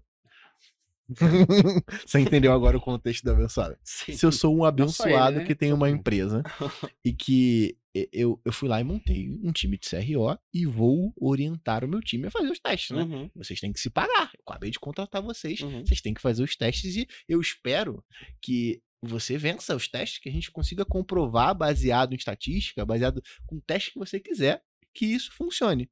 E aí, como que o meu time de tecnologia não é orientado para subir as funcionalidades baseado na conversão que você acabou de otimizar? Pois é. Sacou? Como que funciona isso na prática? E, e assim, de novo, o backlog tá gigante, pô. Então, não o, ba- o backlog deveria ser orientado aos testes que vocês implementaram. Tirando Lógico, bug tem- fix ali. Exatamente, tirando todos os outros bug fix, Uhum. evolução. Mas é porque a gente acaba vendo. É, e existe um meme na internet que fala sobre um programador back-end e um programador front-end. Esse programador back-end otimizou o login em 100 milissegundos. esse programador front-end trocou o botão para verde. E assim, quem trouxe mais resultado, né? Sacou? Então, tipo, é, é sobre entender como que funciona o mercado nesse sentido. Tipo, Uhum. porque assim, colocar o teste em produção é, deveria ser algo básico, né? Que senão, pra que eu vou ter time de experimentação se eu Uhum. demoro seis meses, um ano pra Mas poder de colocar novo, um teste que venceu de em produção, caralho. sacou? É, exato, é isso. É uma falha de comunicação, é uma falha de cultura, às vezes, da empresa. Uhum. É, geralmente vem na cultura, tá? A Esse cultura- level driven. Exato, esse level driven, total. Que é um grande pedaço É. da cultura, né? Exato, humano, O sim. problema ele tem uma raiz. Mas é isso aí que você falou mesmo, Luciano. Vamos separar aqui, vai. Programinhas de experimentação básicos aí acabaram de começar, a galera não sabe muito bem o que tá fazendo. Essa conversa provavelmente não vai ter acontecido. Não vão ter preparado os desenvolvedores Tá assim, pra mundo ideia de que, alinhado. brother, vai vir mais coisa aí pra você codar Uhum. já já, baseado em validações aí que estão sendo feitas por uma equipe de experimentação. Ok, ok. Essa conversa às vezes não acontece. E isso é o que eu vejo assim mais comumente na galera que tá começando com o programa de Uhum. experimentação agora. Em programas mais avançados, ou você já vê os designers e programadores integrados junto com a galera de CRO, Uhum. que frequentemente é o que dá o nome de growth, Uhum. né? Tem, tem nomes mais, Bonitinho. mais bonitinhos, exato, mais fancy ali pra, pra se referir a isso, mas no fim do dia é um squad de CRO mesmo, com uma galera que põe a mão na massa ali e executa as alterações que têm que ser alteradas. Ou seja, designers, né? Pessoal de UI e UX e programadores. É, ou você vai ver isso já integrado na equipe de CRO, ou você vai ter uma banda dedicada a isso. É, banda que eu digo no sentido de capacidade mesmo Uhum. dedicada a isso é, na, na própria equipe de desenvolvimento. Então, isso é a forma como geralmente Uhum. funciona em programas de experimentação um pouco mais maduros. E Legal. aí já tem conversas também é, e critérios de priorização no roadmap. Porque vai ter bate-cabeça. É, é impossível não ter. Até pelo que o, pelo que o Gustavo falou. É, tem um bug pra corrigir. Tem um teste que venceu pra pôr no ar. E aí? Difícil. Qual o limite do humor, né? Não, mas- Você pode até fazer uma comparação de impacto financeiro dessas coisas, mas ainda assim é uma discussão que pode ser difícil, ela tem potencial para ser difícil. Então, empresas mais maduras já têm tudo isso conversado. Ora, que chegar a essa situação, é isso que a gente faz. Esse é o plano padrão, né? Que a gente Uhum. vai, vai seguir aqui. E por aí vai. E é exatamente nisso que eu quero tocar com a sua experiência da Europa. Uhum. Mas antes a gente tem que falar umas coisinhas aqui, que é, a galera deve estar vendo que o André tá com o celular Samsung Galaxy Z Flip na mesa. Minha colinha. A colinha dele também é Samsung. Tá patrocinando aqui o nosso podcast. E se você quiser comprar o seu Samsung Galaxy Z Flip, basta você entrar em qualquer site. a galera deve estar achando sacanagem. Que loucura, cara. Patrocinando. Do nada cortou, tá ligado? Não, mas o que? Tem que falar dos patrocinadores. Tudo bem. Aí eu já quis dar a zoada aqui da galera. Tá bom, achou, tá a galera desse momento que ela falou assim: Caralho, Samsung, mano! E, porra, Samsung. Não, mas aí, porra, Samsung tá aqui. E aí, Samsung, inclusive, ó, eu troco meu iPad em dois pulos, tá? Fica à vontade. Eu? Claro. Mas fale dos nossos patrocinadores aí, Luciano. Qual? Quer que comece por qual? Porra, quero onde você pode estudar com o André essa porra toda que ele tá ensinando aqui. Métricas Isso aqui já é aula. Isso aqui já é aula. Lá ele é, se isso aqui que ele deu é uma aula, imagino que ele dá lá Pô. no Prime, né? Então, Tá maluco. Métricas Boss Prime, mais de 22 treinamentos pra você lá. Só o curso do André tem mais de 8 horas lá pra você Tem poder mesmo. consumir. E aprender sobre experimentação no geral, porque a gente não é fanboy de ferramenta, então você pode aprender sobre experimentação, quais são os tipos de teste. A gente fez lá o curso lá, é bem maneiro. Você pode ir lá e não tem desconto, inclusive fica de olho porque eu vou aumentar o preço, porque eu tô de saco cheio de você reclamando de desconto. Quanto mais você reclama de desconto, mais a gente pensa em aumentar o preço. Então, só compra o linkzinho tá aí. Você tem sete dias grátis para você Isso poder aí. experimentar a ferramenta. É isso. Um abraço. E se a galera quiser usar a camisa igual a tua? A peita, Braba, assim, a ó. peita. A mamba negra da Aí você vai ter que ir lá na nossa parceria com a reserva, meu Isso, parceiro. muito forte. Vai ter lá a lojinha reservainc.com reserva.inc barra métricas voz. O link tá Eu acho aqui. que o link tá na O descrição. link tá na descrição, E- com e Tem certeza. desconto. Tem desconto. E como a gente é preguiçoso e não tem ninguém aqui pra fazer o cálculo, a gente, gente não colo- dar mole estatística. Exatamente. a gente o teste. colocou o preço do desconto idêntico ao valor, né? Então, tipo, ou é 20 reais ou é 20%. Você escolhe qual que você quer escolher, qual que você prefere aí. Assim, E aí faz um gente, teste AB. E a com gente alguém. demonstra pra você que a gente não dá mole com estatística nessa Exatamente. Ninguém dá mole com estatística aqui. De A gente tá usando bastante De número. nada. Pra galera poder se ligar e correr aqui, tá tudo na descrição. André, a sua experiência na Europa, acho que é uma parte bem maneira. E que você deve ter conflitos aqui.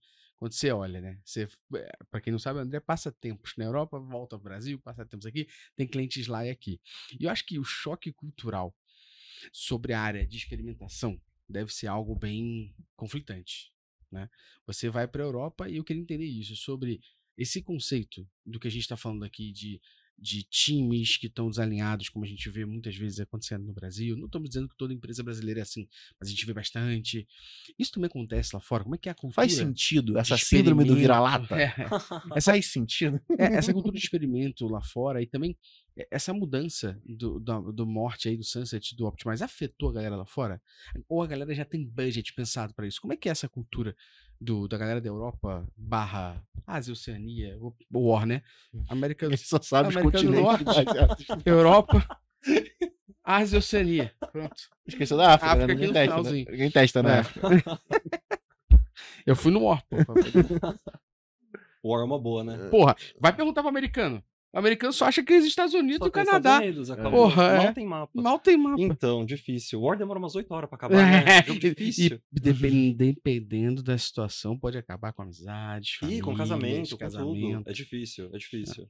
Tenso. Bom, vamos lá. Tem um monte de coisas aí pra explorar dentro desse assunto. Eu gosto muito da forma como o Luciano fez a pergunta. Faz sentido ainda a gente sentir essa síndrome do, do underdog, do vira-lata? A minha resposta pra essa pergunta mudou. E ela mudou, acho que de Legal. um ano pra cá, no máximo. É, não, não faz mais sentido. O Brasil não é mais vira-lata em CRO, o Brasil não é mais vira-lata em experimentação, e a gente não tem que abaixar a cabeça pra mais absolutamente ninguém. Então, seus gringos, vou tudo pra puta que o pariu, que a gente é pica. É isso. A gente. Vou nem mais falar CRO nessa porra. É otimização de jornada. Que é-. Porra, que se foda. Então, mas é isso. As coisas mudaram drasticamente no nosso cenário aqui nos últimos 3, 4 anos, né? É, antigamente me perguntavam lá na, na gringa mesmo: o que, que acontece de CRO no Brasil? E eu falava, muito pouca coisa. Tem eu e mais 30, 50 gato pingado aí fazendo, se isso, se isso. É, hoje já é completamente diferente. Tem muito mais gente fazendo. A ficha caiu para vasta maioria das empresas grandes que estão por aí. Então, quem não tem programa de experimentação ainda tá começando, quem nunca fez teste AB tá testando. E tem várias outras questões aí que também começaram a ficar mais desenvolvidas, né? Então, quando a gente pensa nessas diferenças de Brasil versus Europa, Brasil versus América do Norte, que são os dois continentes que estão mais à, frente, assim, né, em questão de CRO, de Uhum. programa de experimentação e tudo mais, é, eu vejo que as diferenças vêm de duas fontes, basicamente. Você tem uma questão ali de maturidade mesmo do mercado, e você tem uma questão cultural. Falando de questão de maturidade do mercado, a gente largou depois, né? Não foi o Max Verstappen, largou em primeiro, ganha todas as corridas. é- Enfim, isso aí é os Estados Unidos. Estados Unidos começa tudo antes, tá sempre na frente, ganha todas as corridas, pelo menos nos primeiros anos ali, Hum. né? Onde uma disciplina começa a ser explorada, onde uma área internet, começa né? a surgir. Pois é. Enfim, é, a gente começou depois, então é natural que aconteça dessa forma. Tem questões ali de câmbio, a nossa moeda vale muito menos, a gente tem muito menos acesso à ferramenta e por aí vai. Mas por ter começado depois, por ter menos maturidade relativa, né? Ter menos anos de, de corrida aí, é, a gente ainda não tem tanto material educacional, não tem tantos eventos. E aí, para fazer justiça aqui, material educacional, Camelos Academy. Não estão me pagando absolutamente nada pra eu falar isso, mas eu Da gosto... Lavreca, não é? É Lavreca, o pessoal do É, CRO, da Lavreca. comunidade CRO. Exato. Eu gosto Isso. muito do trabalho deles e acho que é o mais próximo que a gente tem aqui é, de, de um curso, assim, ou de uma sequência Uhum. de, de aprendizado completinha sobre CRO, né? Legal. Então, é, acho que tem coisas ali que eles podem adicionar, mas pro tempo que eles têm Uhum. de, de, enfim, de projeto, Uhum. tá bem robusto já. Tem Legal. bastante coisa e é em português, que é um Legal. diferencial imenso, né? Antigamente você precisava caçar material em inglês para poder aprender isso. É, e também tem o trabalho da Tassiana Serafim com o grupo de CRO, que é um negócio Muito que forte. simplesmente tem que ser dito, assim, porque não tem igual em nenhum Parceiros outro lugar nossos. do mundo. Vamos ver se o parceiro é. Fantástico. É absolutamente fantástico. O que essa menina fez pro cenário de CRO aqui do Brasil não tá no papel. E é até importante que ela ouça, espero que ela veja isso daqui, para ela saber que é um trabalho muito, muito, muito importante mesmo. Então, assim, ela juntou um grupo de CRO, que hoje o principal meio de comunicação é via WhatsApp, Uhum. e as trocas, eu participo lá. As trocas são de nível muito alto. Tem muita pergunta boa sendo feita. Óbvio que tem perguntas básicas também, tem, tem discussões de nível Uhum. básico É, também. todo, todo dia tá entrando novas pessoas, é normal. É. Exato, é é. normal. E acho que é necessário isso. E, e até é fundamental, porque, tipo, aí o cara que, tipo, tá naquele. Entre o cara que entrou e é muito antigo e o cara que acabou de entrar, esse cara que Uhum. tá no meio, ele acaba aprendendo com a dúvida básica também, porque ele vai tirar essa dúvida. Então o cara Uhum. senta, dá uma pesquisada, vai dar uma lida e, pô, vou responder aquele cara lá. Porque o cara, eu sinto que ali a galera tem uma necessidade de, de compartilhar o conteúdo muito grande, isso é muito maneiro, sacou? Então, assim, não fica uma dúvida ali mais do que, tipo, 15, 20 minutos. Sempre tem Maneiro. alguém que responde, nem que seja assim, vou pesquisar e daqui E a pouco eu te respondo. É? Vamos deixar não- na descrição Não sei, aqui. mas conheço quem sabe. Exatamente. O pessoal é muito ativo e até nesse sentido é legal reforçar isso também. É, nunca vi uma comunidade tão amigável, Uhum. tão solícita, sabe? É realmente assim um negócio de, meu, você tá com uma dúvida, a gente vai dar o melhor aqui pra te ajudar. Uhum. E isso é muito legal. Então, acho que tem. Todas essas coisas não existiam. Quando eu Sim, mudei pô. pra Europa, comecei a trabalhar lá, não tinha nada disso. Era capina mato aqui no Brasil, não tinha nada de CRO acontecendo praticamente, né? Muito no comecinho. Então, acho que esse é o primeiro aspecto, Legal. né? Tem um delay mesmo, tem um gap Sim. de maturidade. Mas tem um outro aspecto que é cultural também. É, então, eu, eu ia separar justamente isso. Primeiro, pra, pra galera saber, os links do André, que ele mencionou aqui da Camelos e também da CRO estarão na descrição. Então, Lavreca e Tassiana Serafim, de nada por isso, tá bom? É, inclusive, a, a Lavreca pode arrumar um link com desconto, né? É, pra deixar aí pra galera. É, de nada. Depois desse tá? jabá. Mas são nossos parceiros pra caramba. Mas eu queria separar isso sobre essa questão cultural que você vê lá fora aqui. Que eu acho que é primeiro separar profissional, que eu acho que Uhum. você tá falando muito em cima do profissional, vê se eu tô errado. E aí, é, acho que é a mesma visão que eu tenho aqui. Quando eu olho hoje profissionais que trabalham com analytics, meu irmão, vai pro caralho. Tem gente foda pra cacete aqui no Uhum. Brasil, mas muito foda, tão foda quanto ou mais do que eu vejo lá fora. Uhum. Agora, quando a gente vê o aspecto da empresa que essas pessoas estão, ou das empresas que contratam o serviço dessas pessoas, aí eu vejo que a gente está muito diferente. E aí eu, eu não sei se a gente está diferente do que eu tenho de expectativa, ou se está diferente. Não, na realidade é igual. Lá fora também é assim. E a minha visão que eu tenho é o seguinte: se você for falar com uma empresa que fatura um milhão por mês de otimização de conversão, ela fala, pô, mas quanto custa isso? Eu vou botar mais em anúncio. Uhum. É, Que é, é, é o preto no branco, é o A mais B. uhum. É, basicamente é eu- quanto que eu tô trazendo de volta disso aqui. Porque o outro Prefiro não. perder esse dinheiro É. do que Do o que- é, tempo, o Prefiro nem tempo ou a energia que eu vou tá indo. gastar. É. Prefiro que o Google, que o Facebook continue gastando essa porra de visualização de anúncios nos stories que eu não consigo medir, do que medir uma otimização de jornada. Então é a visão que eu tenho hoje um pouco sobre isso. E acho que profissionalmente eu concordo 100% com você. Uhum. A gente tá foda, tá pro caralho. Mas é- e essas empresas que vão contratar essas pessoas aqui dentro? E essas empresas que vão contratar os serviços da Lupus Mais e tudo mais? Elas têm essa cultura?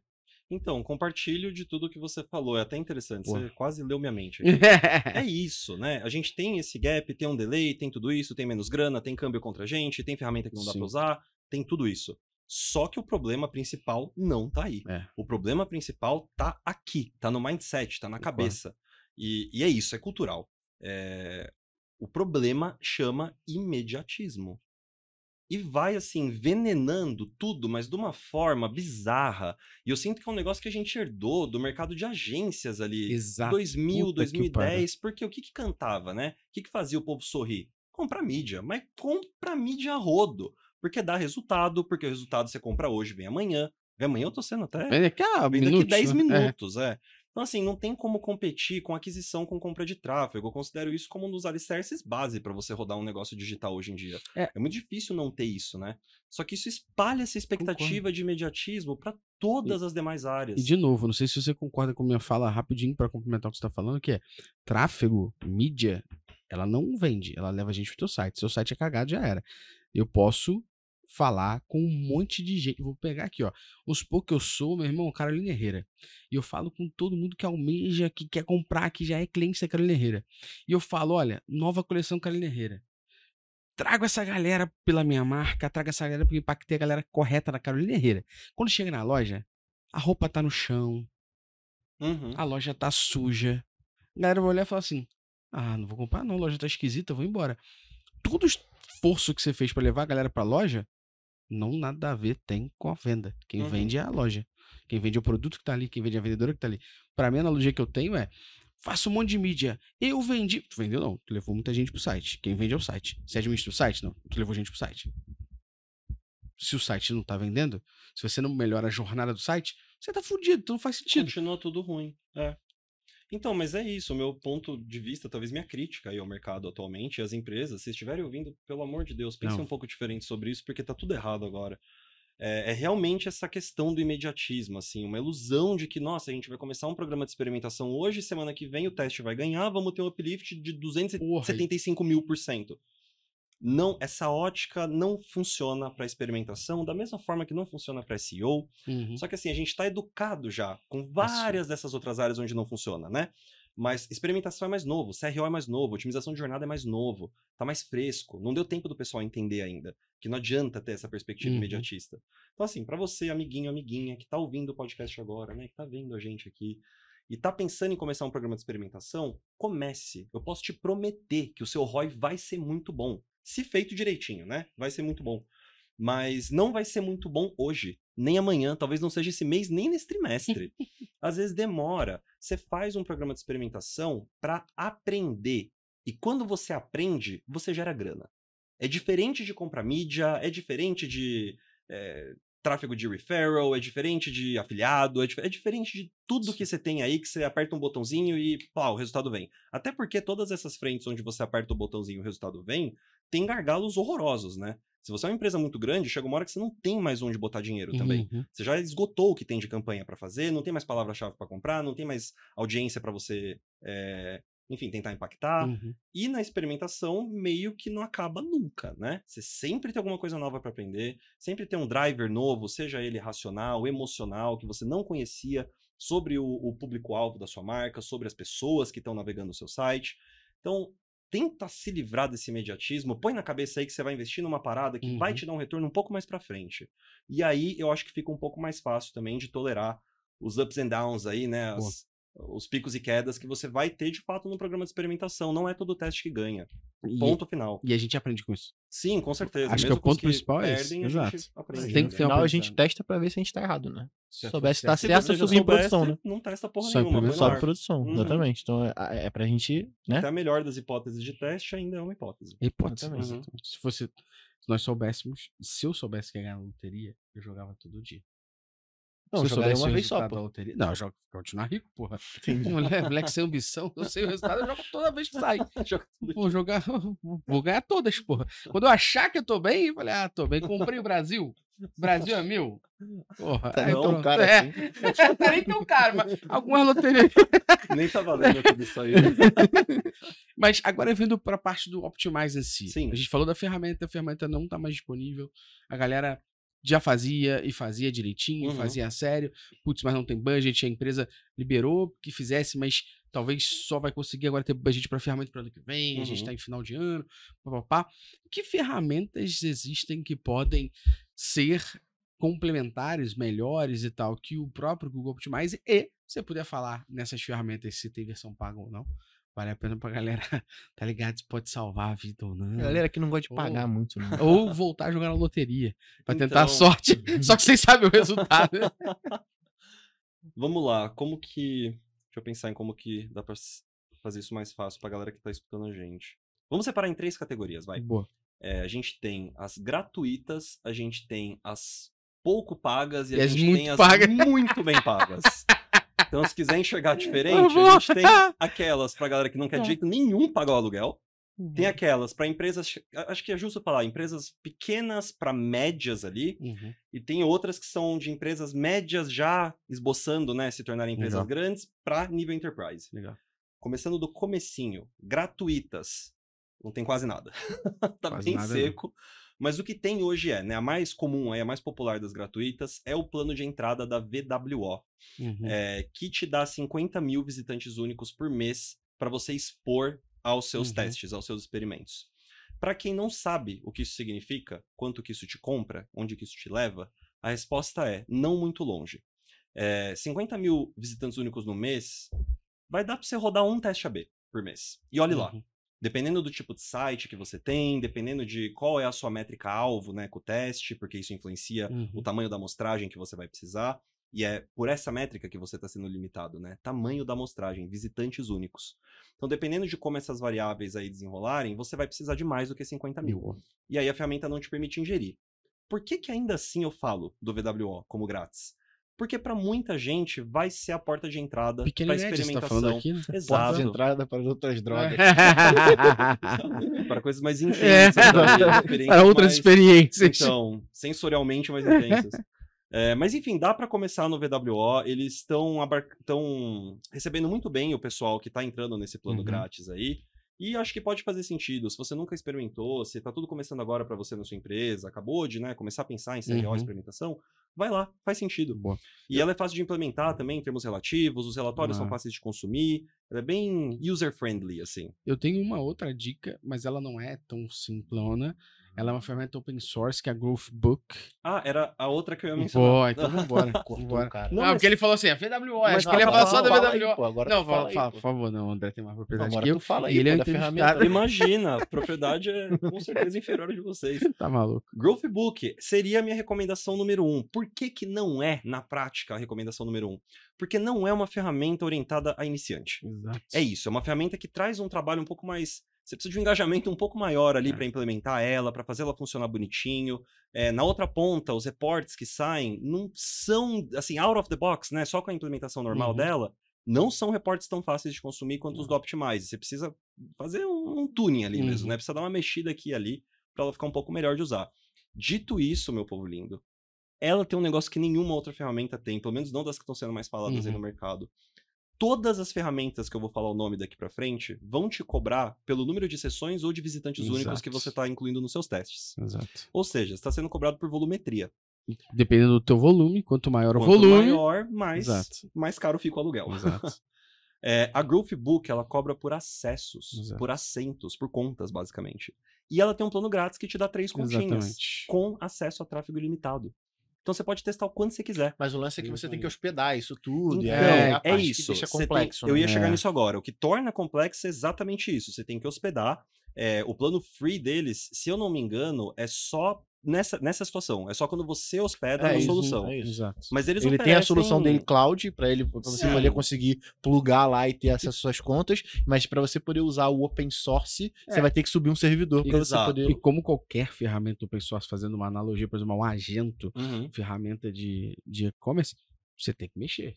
É, não tem Ela é jeito, open tem que pôr a mão. Sim, sim, você tem que a pôr a mão. mão. É. Não, dá- é, é, e, acima de tudo, né? Você tem que dar manutenção nesse Uhum. servidor que você vai subir, mas não é algo que vai deixar o custo muito mais, sei lá, pensando numa máquina super robusta, 50 dólares por mês, sacou? Que Não, não é caro. Não, não é não caro. é caro. Então, Você vai ter o custo do profissional, talvez, que vai ter que É, abrir isso pra que você, vai vai, ter que dar essa manutenção, Uhum. e aí a, porra, a versão da, da, da, da plataforma atualiza, e você tem que atualizar lá também, e aí tem todo. Dá trabalho, Uhum. sacou? Mas assim, se você tá pensando e você tem gente pra poder montar isso, monta, sacou? E- Sim. porque essa daí é preço de namoro. Não, com certeza. E ela tem, tem algumas coisas muito legais. Ela, na essência, é uma ferramenta de feature flagging, Uhum. que, pra quem não conhece, só explicando, talvez arriscando chover no molhado aqui, é, é uma ferramenta que te permite ligar ou desligar partes do seu código. Então, para pensar de uma forma mais prática, imagina que você colocou uma funcionalidade nova no ar. A Uhum. ferramenta te permite escolher se você quer isso em on ou em off. Você pode só colocar lá e por algum motivo desligar. É, tem mil usos para isso, acho que não cabe aqui no Uhum. contexto que a gente está conversando agora. mas ela oferece feature flagging e ela oferece teste server-side também. É, isso é legal. Que é o teste que você conduz. O teste não vai ser carregado no navegador do Isso, vai visitante. o que seu tá sendo Não, é no Exato. seu servidor. Isso igual- elimina ah. Flickr, né? Elimina aquele efeito da página Ah. original piscando. é, antes da página é, da versão alternativa aparecer. Uhum. Isso aumenta seu tempo de. é, melhora, desculpa, Melhora o seu tempo tempo de de carregamento. carregamento. O que geralmente melhora a É performance igual também. o server-side tracking, né? Exato. Exato. E a Growthbook, para amarrar E até só, teve é uma bem- época que tinha dentro do próprio GA uma solução de teste AB, server-side, que você conseguia Tinha. Era Google Website Optimizer. Era alguma que- coisa assim. Eu não lembro se era nesse que tinha, mas já teve mesmo. Já Já. teve, já teve. E o da Growthbook, eu tô arriscando falar errado aqui, mas acho que é isso mesmo. É, nos planos pagos é 20 dólares por assento, É. que é muito acessível, pessoal. Se vocês saírem olhando outras ferramentas aí, vocês vão descobrir que isso de aqui é realmente novo, né? bastante acessível. Você vai falar das outras ferramentas agora que são pagas, bem pagas. Uhum. E talvez você tá num, num momento, né, André, que você tá saindo do Google Optimize, você não tem condição, cara, implementa o Growthbook. Sim. Posso Ali, deixar mais uma dica e de aí- ferramenta e aí- gratuita? E aí, conforme você for evoluindo, ali comprovando seus experimentos, trazendo pra galera, pô, aí você fala, ó, agora vamos usar uma ferramenta que é mais simples da gente usar e implementar. Sim. Você vai ganhando força. né? E aí, só, eu tava até resgatando aqui, porque tem muitos anos que eu, que eu ouvi falar sobre essa ferramenta. A Netshoes fez uma ferramenta há um tempão atrás, e é uma ferramenta de teste AB. Lógico, ela tem também o seu porém, né? Porque, né? De graça, tem o seu porém. Foda-se. Então, é que você pode instalar dentro do seu código-fonte, e aí você monta o teste AB. O nome da ferramenta é Lind. Eu vou deixar ela aqui. Ela foi construída dentro da Netshoes pra legal. galera poder fazer os testes ABs, pra eles, e aí lá você consegue dividir a variância e tal. existe? Eu Tá. acabei de ver aqui. Eu não sabia. Que Só, legal. só, só que a única coisa que você tem que dar uma olhada lá é se o repositório ainda tá ativo. Mas ainda assim, pode ser, se você for desenvolvedor aí, quer montar a ferramenta de teste AB, você pode pegar essa daqui de base Uhum. e montar uma outra, Boa, porque é boa. bem maneiro. E, e ela é bem antiga, que eles desenvolveram internamente para poder montar os testes ABs da Netshoes. Isso Porra. é bem legal. Até fazendo um micro jabá aqui. Não tem muita gente, muitas agências no Brasil agora, ajudando o pessoal com essa transição, né? Morte do Uhum. Google Optimize Uhum. ou encerramento do- das atividades do Google Optimize. É, a Looptimize, a minha empresa faz. Então, só falando aí, se vocês estão com dor, sofrendo, conversem com a gente. Pô, que tem E até dando o disclaimer aí de que toda vez que dá pra ajudar de graça, eu ajudo de graça. Não, É mas não só- vai não. O André não é ONG. Você vai chamar ele pra conversar, ele vai apresentar os, os produtos dele É. e você contrate. Porque assim como o Optimize, que era de graça, morreu, o André também não é ONG. Ó, em algum momento eu vou começar você a fala, cobrar aluguel. Não. tá ligado? O André não é Não, não ONG. me matem ainda. É. Calma, calma. Eu tô velho, mas não tão velho. Vai contratar a porra do. Vai contratar Não, porra do contrato, contrato. Não, mas é isso. Se é uma pergunta só do tipo, ah, a gente tava nessa, vamos pra outra, não sei o quê. Pô, bora lá, eu tô aqui pra ajudar. É isso. Se pra Uhum. implementar um Groovebook da vida, por Aí- exemplo, aí já não tem como, porque é um Boa. trabalho mais envolvido mesmo. Boa. Mas enfim, não sofram, tá? Tem, pra quem pedir ajuda. No mínimo do mínimo, se eu não puder ajudar, eu vou apontar pra alguém que Não, e tem lá, se, se você quiser de graça, você pode contratar o cara, que sabe pra caralho. Se você quiser de graça, tem a comunidade CRO, você entra lá, tira dúvida, e se ele puder te Também. ajudar, ele vai tá responder lá. Exato, também. É, exato. Lá é muito bom. Pô, não faz o bagulho de graça, não. Acabou. Paga A gente já aí, tomou pô. a nossa. Então, é, vamos que vamos. Saindo desse campo aí de ferramentas grátis e passando para as ferramentas pagas, porém acessíveis. Uhum. Eu tenho três nomes para citar aqui, e cada uma por um motivo diferente. Então vou começar pela própria VWO de novo, ela aparece nessa categoria também. Uhum. E o motivo para mencionar ela é porque a galera que é mais iniciante em CRO costuma se dar muito bem com a VWO. Os reportes são fáceis de Ó. entender, É, a antiga. velha, deu tempo já de eles melhorarem tudo isso, né? Então É. eles chegaram num lugar que hoje, do meu ponto de vista, tá bem razoável, assim. É, não vão te enfiar a faca, não nos planos mais básicos ali. Porém, ela vai ficando cara meio rápido. Só que, de novo, o que que é ficando cara meio rápido? Conforme seu volume de tráfego vai Uhum. aumentando. Se o seu tráfego não for aumentar e você viu o preço no site deles lá, provavelmente só vai aumentar o preço depois desse ponto, né? Se você quiser adicionar funcionalidades extras. Mas para teste AB básico ali, Uhum. não é o fim do mundo. E por ela ter reportes bons e tudo mais, acho que vale a pena falar. Boa. Segunda opção seria Convert, que na verdade na minha lista aqui é a primeira opção, eu acho, dessas pagas mais baratas. Por quê? Porque no preço dela não tem nenhuma outra ferramenta no mercado que consiga competir em termos de feature, de funcionalidade. Ela é muito boa, ela é extremamente simples em termos de relatórios, assim, você olha as Uhum. telas, você não dá nada pra ferramenta, mas ela faz tudo. Ela no- nos planos básicos você não vai ter tudo isso que eu vou falar agora, mas ela faz personalização, ela oferece teste server-side, ela tá oferecendo feature flagging também, se eu não me engano. Assim, tudo que você precisar tem. E um negócio que é legal deles é que o suporte deles responde muito rápido mesmo. Legal. Então o tempo da primeira requisição até a primeira resposta é 12 minutos ou menos. E eles batem, batem na mesa, batem no peito mesmo, e tá no site deles falando isso. Maneiro. E eu, de fato, já precisei de ajuda algumas vezes, realmente eles atendem em 12 minutos ou menos. É impressionante. Eu não lembro Isso de é ter visto bom, isso cara. em nenhuma outra ferramenta. Isso é foda. Com a desvantagem de que não tem suporte em português brasileiro, né? Então isso é sempre uma questão com todas essas ferramentas. O que me traz para a próxima, que é a única exceção dentre essas. Olha, não é a única exceção. A gente já chega lá. Dentre essas que eu vou falar, mas é uma exceção, que é a Zorro PageSense. Eles oferecem suporte em português brasileiro. E por que, que ela, eh, ela aparece na minha lista? Porque ela não oferece só teste AB. Quando você chega no pacote de- que já tem teste AB, você já está comprando também eh, mapas de calor, gravação de sessões, on-site Já polls, entra um hotjar da vida junto é, ali. é um hotjar embutido. Outra coisa que é legal da Zorro PageSense é que se você tá viúvo ou viúva aí de Google Analytics Universal, de Google Optimize, é nítido que a Zorro olhou para tudo que existia de ferramenta do Google na hora de criar Copiou, a colou. UI, exato, é isso mesmo. Se você conseguia navegar bem o Optimize e o Google Analytics Universal, às vezes você vai olhar pro nome que tá na aba do seu navegador para ter certeza que não é nessas ferramentas que você tá. Bom demais. e sim que você tá dentro da Zorro PageSense analisando o resultado de bom. um teste AB. Muito bom. Então essas três eu gosto muito. VWO porque acho que é fácil de usar, é Uhum. um bom primeiro passo. Convert porque é muito robusta e acho que ela é a mais barata dessas Legal. três aí que eu falei agora das pagas, né? Das pagas mais baratas. Uhum. Ela é a mais barata dentre essas.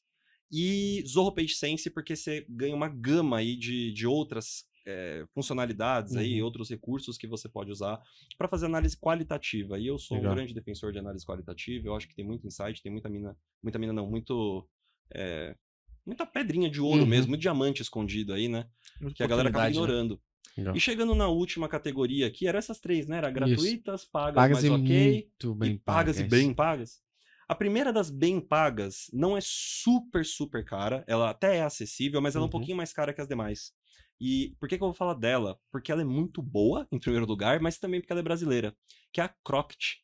E a Croct é da equipe da Juliana Morim e eles estão fazendo um trabalho sensacional com essa ferramenta. Não tem como não falar dela, não tem como não sentir um orgulho assim desse troço mais ser é brasileiro. É muito legal. Não surgiu como uma ferramenta de teste AB, surgiu como uma ferramenta de personalização, faz isso excepcionalmente bem, mas também faz os testes AB muito bem. E o que eu ouço dessa ferramenta é um negócio que eu nunca ouvi de nenhuma outra na minha carreira inteira. Com quem eu converso, com as empresas que eu converso que instalaram ela, todos os desenvolvedores falam: foi muito fácil. Foi muito fácil de fazer. Gostei muito de trabalhar com a galera da Croct, porque Legal. foi muito fácil de implementar. Então vale muito a pena dar uma olhada pra eles, viu? A gente menospreza muito as iniciativas aqui do Brasil e essa galera tá brigando com os grandes mesmo, tá vendendo lá fora e tudo mais, né? Então é, não tem como questionar sem a competência da equipe, né? Da, da Juliana e o que eles estão fazendo. Verdade. Passando da Croct um nível pra cima aí, mais carinho um pouco, A-B Tasty E Chameleon. taste. ou Web Trends Optimize. As três são relativamente similares em termos de funcionalidades. Uma faz uma coisinha a mais que a outra não faz. Não tem grandes diferenças, mas são extremamente robustas já. Em qualquer patamar de tráfego que você tiver, essas vão te atender. Elas trazem recursos muito fortes de personalização e trazem diversas outras coisas, como server-side testing também, e por aí vai. E aí, um grau acima dessas ainda, ou um degrau acima dessas ainda, você vai para Optimizely e Adobe Target. Mas essas eu digo que você só deve usar se você tiver outras necessidades que essas empresas e ferramentas cubram, para além de teste AB. Porque são caras, mas caras, caras, caras. Caro pra um cacete. As duas. Muito, muito, muito caras. O Adobe Target, especificamente, eu acho que se você já tá no resto da suite da Adobe, Da Adobe aí tu já faz até todo tem, né? sentido do mundo. Aí é tudo de Ah. bom. Aí é uma Até- beleza, tudo conversa com tudo, tudo conecta com tudo. Até para fazer um, um adendo aqui no que você tá falando, a gente tem um podcast com a Web Motors, com o Bruno Bortolotto. Ele trabalhava na Web Motors e lá eles utilizam todo o suite Adobe. Então vale a galera scrollar aqui e dar um play para ouvir como a Web Motors trabalha e ouvir como eles usam todo o suite da Adobe lá, inclusive o Adobe Target. Uhum. Então, só pra galera entender, é, o Google, ele também copia as coisas, né? Então, a Adobe tem o Adobe Marketing Cloud o Google tem o Google Marketing Cloud. Pronto. Sim, é disponível pra galera aí também e bem pago. Bem pago. Muito bem pago. Não, não existe Mas uma robusto. coisa. É, Não, não existe uma coisa vai, da vai né? implicar. Não é bem pago, porque assim, você paga e é muito bom. não, não é um céu. Você paga bastante É, dinheiro. sim. É a BMW. ficar- Exatamente. É a BMW. Optimize e Adobe Target provavelmente BMW são... Mercedes, É, a né? BMW Mercedes. ali. E aí, para falar de mais uma ferramenta, pessoal, aqui, enfim, eu venho aqui representando toda a noção de que você deve otimizar jornadas e não otimizar só a taxa de conversão. É, não dá para não falar da Full Story, que não é uma ferramenta Legal. que você vai usar para rodar testes AB, mas se você quiser otimizar jornada, jornada mesmo, é literalmente a única do mercado que eu pessoalmente considero que te permite fazer isso de forma assim, é, inteligente, robusta, Uhum. rápida. É uma ferramenta que reage muito rápido ao seu clique na interface dela, o que para mim vale milhões já. É, enfim, quem já mexeu no já sabe do que eu Uhum. tô falando. Eu não tenho mais saco e tempo para ficar quatro minutos esperando carregar um reporte que eu cliquei ontem. Não dá mais, não tenho mais tempo. Eu cliquei ontem, por que, que não carregou até agora? Então você nunca encontra esse tipo de coisa. é, e para assim, fazer o mapeamento da jornada, plotar a jornada, fatiar a jornada, entender segmentos, criar segmentos, explorar, não tem para outro lugar para correr. Tem que ser full story. É, full story em termos de preço também é um pouco mais elevado assim o preço. Acho que começa a ficar viável quando você é uma empresa média para grande. E fazendo o disclaimer 100% aqui, eu Uhum. tenho uma parceria com a Full Story, mas por outro lado, minha empresa se posiciona como uma empresa que remove fricção e otimiza as jornadas do consumidor. tem uma ferramenta no mundo fazendo isso, né? Tu tem que ser facilitando o nosso trabalho. Então não tem como não falar deles, assim. Uhum. Eu acho a Full Story realmente uma ferramenta excelente. Se você tá Maneiro. num patamar um pouquinho mais, mais alto ali de budget, né? Nem precisa ser tanto budget também, mas médio pra grande ali, vale muito a pena dar uma olhada. Ela complementa tudo isso que eu falei aqui de ferramenta de teste AB. Vai facilitar E- muito sua vida para extrair insights e para chegar em hipóteses de teste. E pra galera que também chegou aqui, ouvinte de outra volta e também perdido, a gente já gravou um podcast com o André somente falando sobre otimização de jornada. Então, se você quiser entender um pouco mais por trás desses conceitos, As moedinhas as moedinhas cognitivas. cognitivas, você scrolla aqui e dá o play, que é um podcast, inclusive, um dos mais ouvidos que a gente tem aqui. Ó. Eu tô usando, mas essa analogia é muito boa, tá? É, essa Ela é fica, boa. né? Ela é fácil de guardar. É que fácil de bom, gravar, que bom. Muito boa. André, pra gente ir pros nossos finalmente aqui, eu tenho uma, uma penúltima pergunta pra você e depois a gente vai fazer um bate-bola rapidinho, Uhum. beleza? Penúltima pergunta pra você que é, a gente falou muito do profissional, a gente falou aqui das ferramentas, falou de cultura, falou das diferenças, falou da, do Optimize. Qual- Pra você, quais as habilidades, assim, pra se tornar um bom profissional de experimentação, de otimização de jornada, que a galera que tá ouvindo e quer estudar mais, quer se especializar, tem que ter? Uhum. Ah, excelente pergunta e como quase tudo onde eu posso categorizar, eu vou categorizar. Vamos em duas categorias aqui. Boa. Vamos falar de habilidades específicas e habilidades mais gerais, mais genéricas, vai. É, quando você pensa em habilidades específicas para experimentação, eu acho que é saudável você pensar em quem faz parte do squad ideal de experimentação. Uhum. Quais são esses assentos? Quais são esses roles, né? Quais são essas funções? Então, assim, o meu squad ideal, que é o squad que a gente tem na Looptimize, tem as seguintes funções. Você tem um gerente de projetos, isso não necessariamente precisa ser uma pessoa que entenda muito de Uhum. CRO. No nosso caso, tende a ser. A gente gosta de pegar pessoas e qualificar nel- elas nesse Como sentido também. projetos, É, porque projetos. daí o entendimento de tudo que está acontecendo fica muito mais elevado, né? Perfeito. Mas vamos pular por hora o gestor de projeto, que é, é um role que poderia ser feito para outras áreas Uhum. também. É, você vai ter o estrategista de CRO, ou de experimentação, que é a pessoa que define qual teste vai rodar e quando. Essa pessoa define também qual que é a estratégia do programa. Quais páginas a gente está otimizando, por quê, quais partes do funil, em quais KPIs a gente está mirando, o que, que a gente está fazendo, qual é a direção que o carro está indo e vamos o quê? Vamos Anhanguera, vamos Bandeirantes, Uhum. vamos por onde, né? Então o estrategista de CRO faz isso. Outra funcionalidade que precisa ter, outra função, desculpa, não funcionalidade, que precisa ter, a pessoa de analytics. É a pessoa que vai ingerir tudo que existe ali de dado quantitativo e geralmente é uma pessoa que vai mergulhar, vai passar dias e dias dentro de Google Analytics, dentro de bancos de dados, dentro de eh, Snowplow, dentro de, enfim, Ferramenta que BigQuery, tiver. ferramentas de bancos de dados, enfim. Uhum. É, e você vai ter o par dessa pessoa, que é a pessoa de UX Research, de pesquisa de UX. Que daí vai cuidar de todo o lado qualitativo desse processo de Uhum. descobrimento aí do que está acontecendo na cabecinha do povo que visita seu site. Então, essa pessoa é a que vai conduzir pesquisas, vai fazer on-site polls, né? Aquela caixinha que aparece no meio do, ali, da sua né? navegação, né? Te fazendo uma pergunta. Uhum. É, vai ser a pessoa que vai conduzir os user tests também. É, então você tem ali o par do quantitativo, né, sendo Uhum. representado pelo pesquisador de UX, que é qualitativo. Para além disso, você tem uma pessoa de copy, Então, uma pessoa dedicada a escrever texto, e isso é muito importante. É, tem uma, uma tendência ali a subestimar a importância da redação. Ah, André, mas eu tenho que escrever em português. Português eu já estudei na escola. Bicho, você não entendeu nada. Se você parar para realmente estudar redação, estudar copy mesmo, né? Copy, Sim. Em inglês a gente separa os termos, né? É, você tem text e você tem copy. Text é texto que não é feito para vender. Copy, copy. é feito para vender. O que você aprendeu na escola é text, não é copy. Para escrever copy, você tem que estudar. Uhum. Tem que entender é, critérios assim de persuasão mesmo, né? O que, que você pode fazer, como que a cabeça do ser humano recebe determinadas palavras, Perfeito. determinados estímulos verbais e por aí vai. Então, isso é um role que precisa ter também. E aí, por fim, se você tá assim já um pouco mais às margens, né, do que envolve aí a área de CRO de experimentação, você pode ser um designer ou um programador específico de CRO.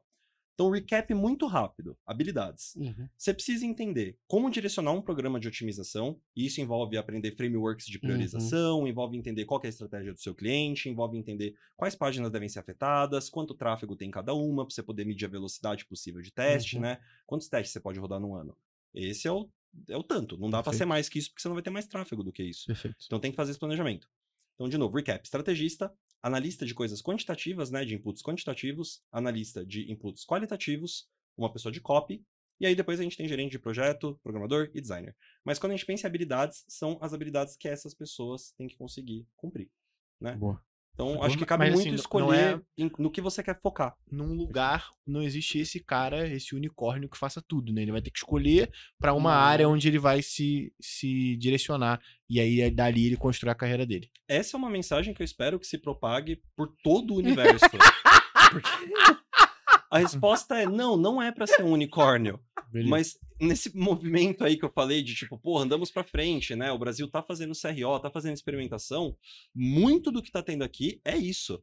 É, ah, o vizinho ali faz CRO, vou fazer CRO também. Contratei o um menino ali do CRO. Sim. Não existe o menino do CRO. Tem que ter uma equipe. No CRO não é uma CRO. pessoa, né? Não é uma pessoa, não é, é uma pessoa. No mínimo do mínimo, você começa com uma equipe enxuta, né? Tem que ter pelo menos duas, três pessoas ali para conseguir dar conta Sim. dessa demanda. Então, não, não é um unicórnio. Não imaginem que o unicórnio existe. E se o unicórnio existir, nem contrata também, porque é. É, tem, tem 24 horas do dia ainda, né? Tem coisa demais para fazer uhum. nessas funções aqui e que o... a gente é, discutiu agora. E o unicórnio mais famoso do mundo era a única e nunca deixava a galera meter o pé de Dungeons Dragons, né? Pois é. nunca então, deixava. Então, nem sempre o unicórnio é bom, não. Nem sempre. Só trazia problema, você viu? Dureza, dureza. Mas em termos de habilidades específicas, eu acho que é realmente isso, assim. Você pode começar dando uma pincelada em um pouco de tudo, mas eventualmente eu acho que é valioso para você começar a se especializar um pouco mais em cada uma dessas coisas, porque senão você fica generalista demais também Pô. e cai em espaços de carreira mesmo, de progressão de carreira, que às vezes são complicados. Que às vezes você não vai ser um super redator, mas também não sabe fazer a estratégia direito do plano, sabe tudo mais ou menos, Pato, né? né, Luciano? Pato. Exato. Nada, mas não nada bem, é... voa, mas não voa bem. Exatamente. E pessoal, falando de habilidades agora mais gerais, assim, uhum. coisas que você pode estudar e tudo mais, é, eu acho que são três. A que eu colocaria em número um é persuasão. Tá. Então, se você conseguir estudar psicologia comportamental, especialmente, mas nem precisa ser muito isso, né? Você taca no Google lá, psicologia do consumidor, já, já vem algumas coisas inter interessantes, né? Boa. Mas, obviamente, que para ficar bom, você tem que ir para muito uhum. além disso. Mas eu acho que princípios de persuasão, é, as coisas que funcionam mesmo, tudo isso aí vale muito a pena se informar, uhum. vale muito a pena pesquisar. Então, isso é a skill número um aí, psicologia. Talvez o livro do Robert Cialdini, Armas da Persuasão, já ajude. Então, né? eu quase falei do ah. Cialdini ah. aqui, fiquei pensando se eu falava mesmo ou não. Bom, falado está. é, eu acho que sim, ele é uma boa leitura. Uma forma de ler, né? Ele é uma boa leitura. Queria poder cobrar metade do que ele cobra para um palco, que, nossa senhora, o cara tá ficando rico só de falar em microfone. É, Segunda coisa que eu recomendo estudar, como eu falei, né, a ênfase fica muito clara, a paixão fica clara pelo assunto, é copy. Aprendam a escrever, aprendam a ser tá. persuasivos com redação, porque isso é muito importante. E isso é uma das coisas que eu mais vejo falhando em programas de experimentação uhum. aqui no uhum. Brasil. Planeja, planeja, planeja, faz uma puta de uma página bonita, pesquisa gigantesca, chega lá e escreve qualquer porcaria. Dedicou 30 minutos para copy, para uma variante que tá dois meses em desenvolvimento. Uhum. Isso tá errado. Então, assim, tem que fazer copy com mais capricho mesmo, Perfeito. colocar o coraçãozinho ali e estudar, sentar e estudar. E por fim, é, eu acho que vale um pouco também é, estudar a parte estatística que você precisa para conseguir consumir o que sai do teste na outra ponta. Então, falando em termos genéricos, a gente está conversando sobre estatística inferencial e Uhum. probabilística. André, tá que essa porra no Google não entendi nada. Ok, eu também, no primeiro momento, não entendia nada. O que eu acho que dá para fazer é procurar artigos mais específicos para processamento de resultados de teste AB Legal. e tentar entender tudo. Tentar Ou digitar entender... for dummies do lado, que também Também, também, mas vai vir inglês. Para leigos. é Pronto. paralelo. Mas para ser mais específico aqui, pra galera que já tá com o pezinho em CRO, vocês têm que entender por que, que vocês estão rodando um teste de uma cauda ou de duas caudas. Uhum. Tem que entender se o seu teste é um teste de superioridade, de equivalência ou de não inferioridade, por exemplo. É, tem, tem coisinhas ali, tá? Minúcias que Uhum. acho que é- são, são super importantes de serem entendidas. Você escreveu um livro sobre isso, né? Escrever livro dá trabalho, hein, bicho? Ah, eu te digo que dá, hein? Dá um trabalho do cacete. Ó, nesse momento aqui Mas eu tem posso... diversos tópicos aí que eu queria dar uma explorada Seria maneiro, né? melhor. A gente É, pode tem conversar, bastante coisa hein? pra falar, tem bastante groselha na minha cabeça. A gente pode conversar, eu te ajudo e te digo qual foi o macete que me fez escrever em um ano e pouco e lançar agora em novembro. Opa, eu vou aceitar esse coach. Pagar aí, alguém pra ser coordenadora. Ah, é? Entendi. Você vai ter uma reunião toda semana e você tá fudido. Entendi. Ou você entrega o texto pra pessoa revisar e a pessoa te devolver, Ou você tá Cobrado fudido. até a morte. Ou, ou você vai pro Ghostwriter. Sabe qual é a diferença do Ghostwriter? Nenhum, porque ele vai escrever, mandar você ler, aprovar, é retirar e vai Mais escrever de você novo. escrever. Sim, sim. Mas o macete pra você ter a cadência e não deixar essa porra acabar é contratar alguém. Paga alguém que vai te encher o saco e você vai falar: caralho, eu gastei dinheiro. Alguém tá me enchendo o saco e o problema totalmente sou eu. Vai servir como uma terapia até. Então, nossa, é pra se pensar sobre. Porque É. eu tenho plena consciência que a minha Então. produção baixíssima de conteúdo só tem a ver comigo mesmo. então, eu te ajudo, a gente troca ideia. Ai, mas já dei um ano- macete pra galera aqui se Nossa, ligar. é isso, perfeito. Todo ano eu começo o Não, ano, não né, vale janeiro. pagar parente, porque você É, não o adianta. Não, o dá parente vai tudo mandar uma puta que é, pariu. dá Fala, tudo pô, tá me errado. enchendo o saco. Alguém que tu não conhece. Então, Eu te indico. Alguém que inclusive. você não pode dar desculpa. Não, a gente vai resolver Eu te off, indico. com certeza. Eu eu vou, te eu vou pedir, vou cobrar. Boa. Mas é isso, todo ano eu pulo ondinha, falo, esse ano eu vou produzir conteúdo pra caralho mesmo. Meu, escrevi quatro posts no LinkedIn, eu acho que não consigo, não consigo, preciso de uma rotina melhor pra Mas isso. te ajudo. E uma última dica aí, talvez, vai pra quem tá querendo pisar em CRO, é experimentação ou conduzir, começar um programa né, nas Uhum. empresas. É, removam um pouco o foco do quantitativo. O quantitativo não tá sendo muito amigo, né? Ultimamente.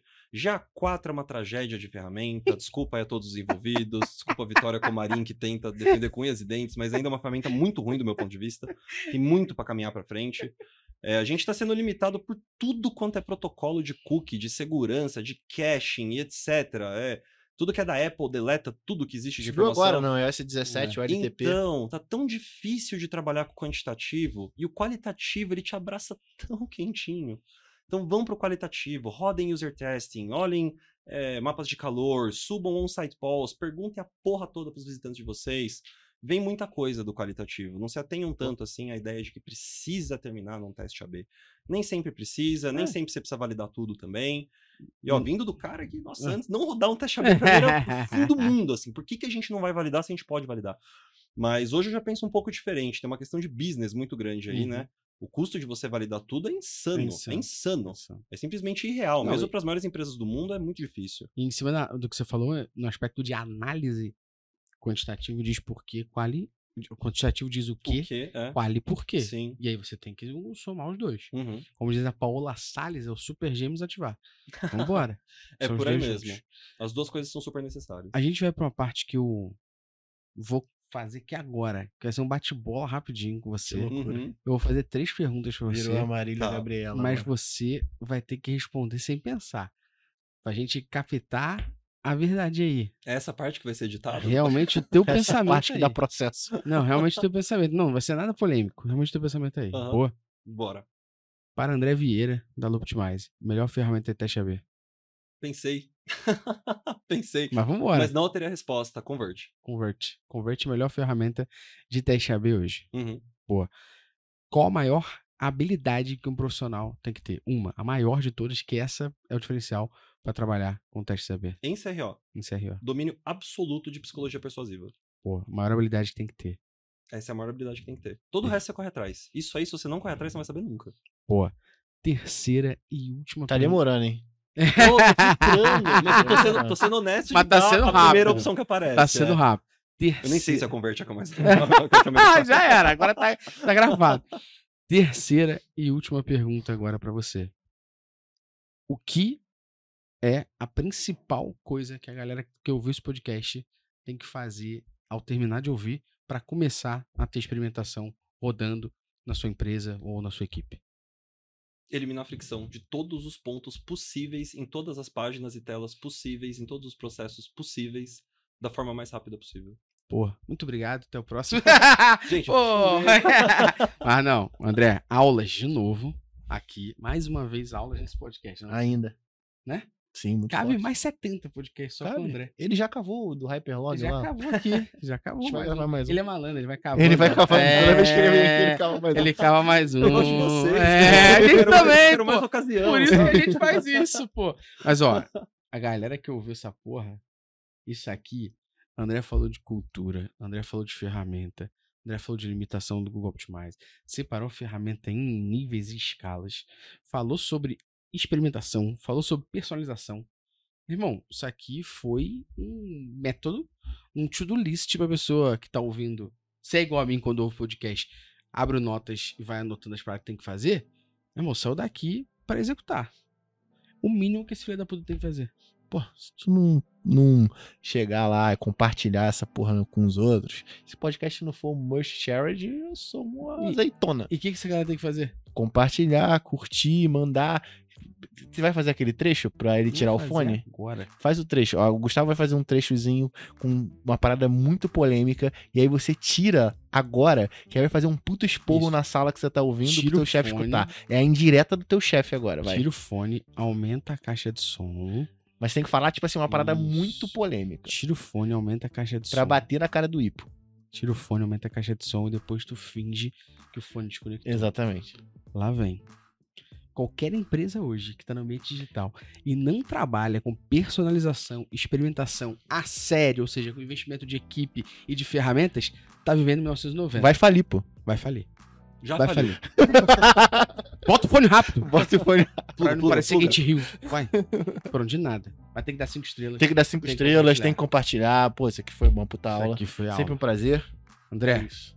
Deixa o seu recado final aí mais uma vez, meu irmão. Onde é que o pessoal pode Obrigado te encontrar, pô? Pelo papo. Mas pra pagar o cara, hein, né? Pra, porra. Não, obrigado pelo papo, pela conversa. Você sabe, o podcast aqui já foi um dos mais ouvidos. O curso com o André também é muito bom. O golpe Você não mais... tem alta lá no, É, como rapaz. professor. É. Então, A gente vai revelar no final do ano. Vamos dar mais.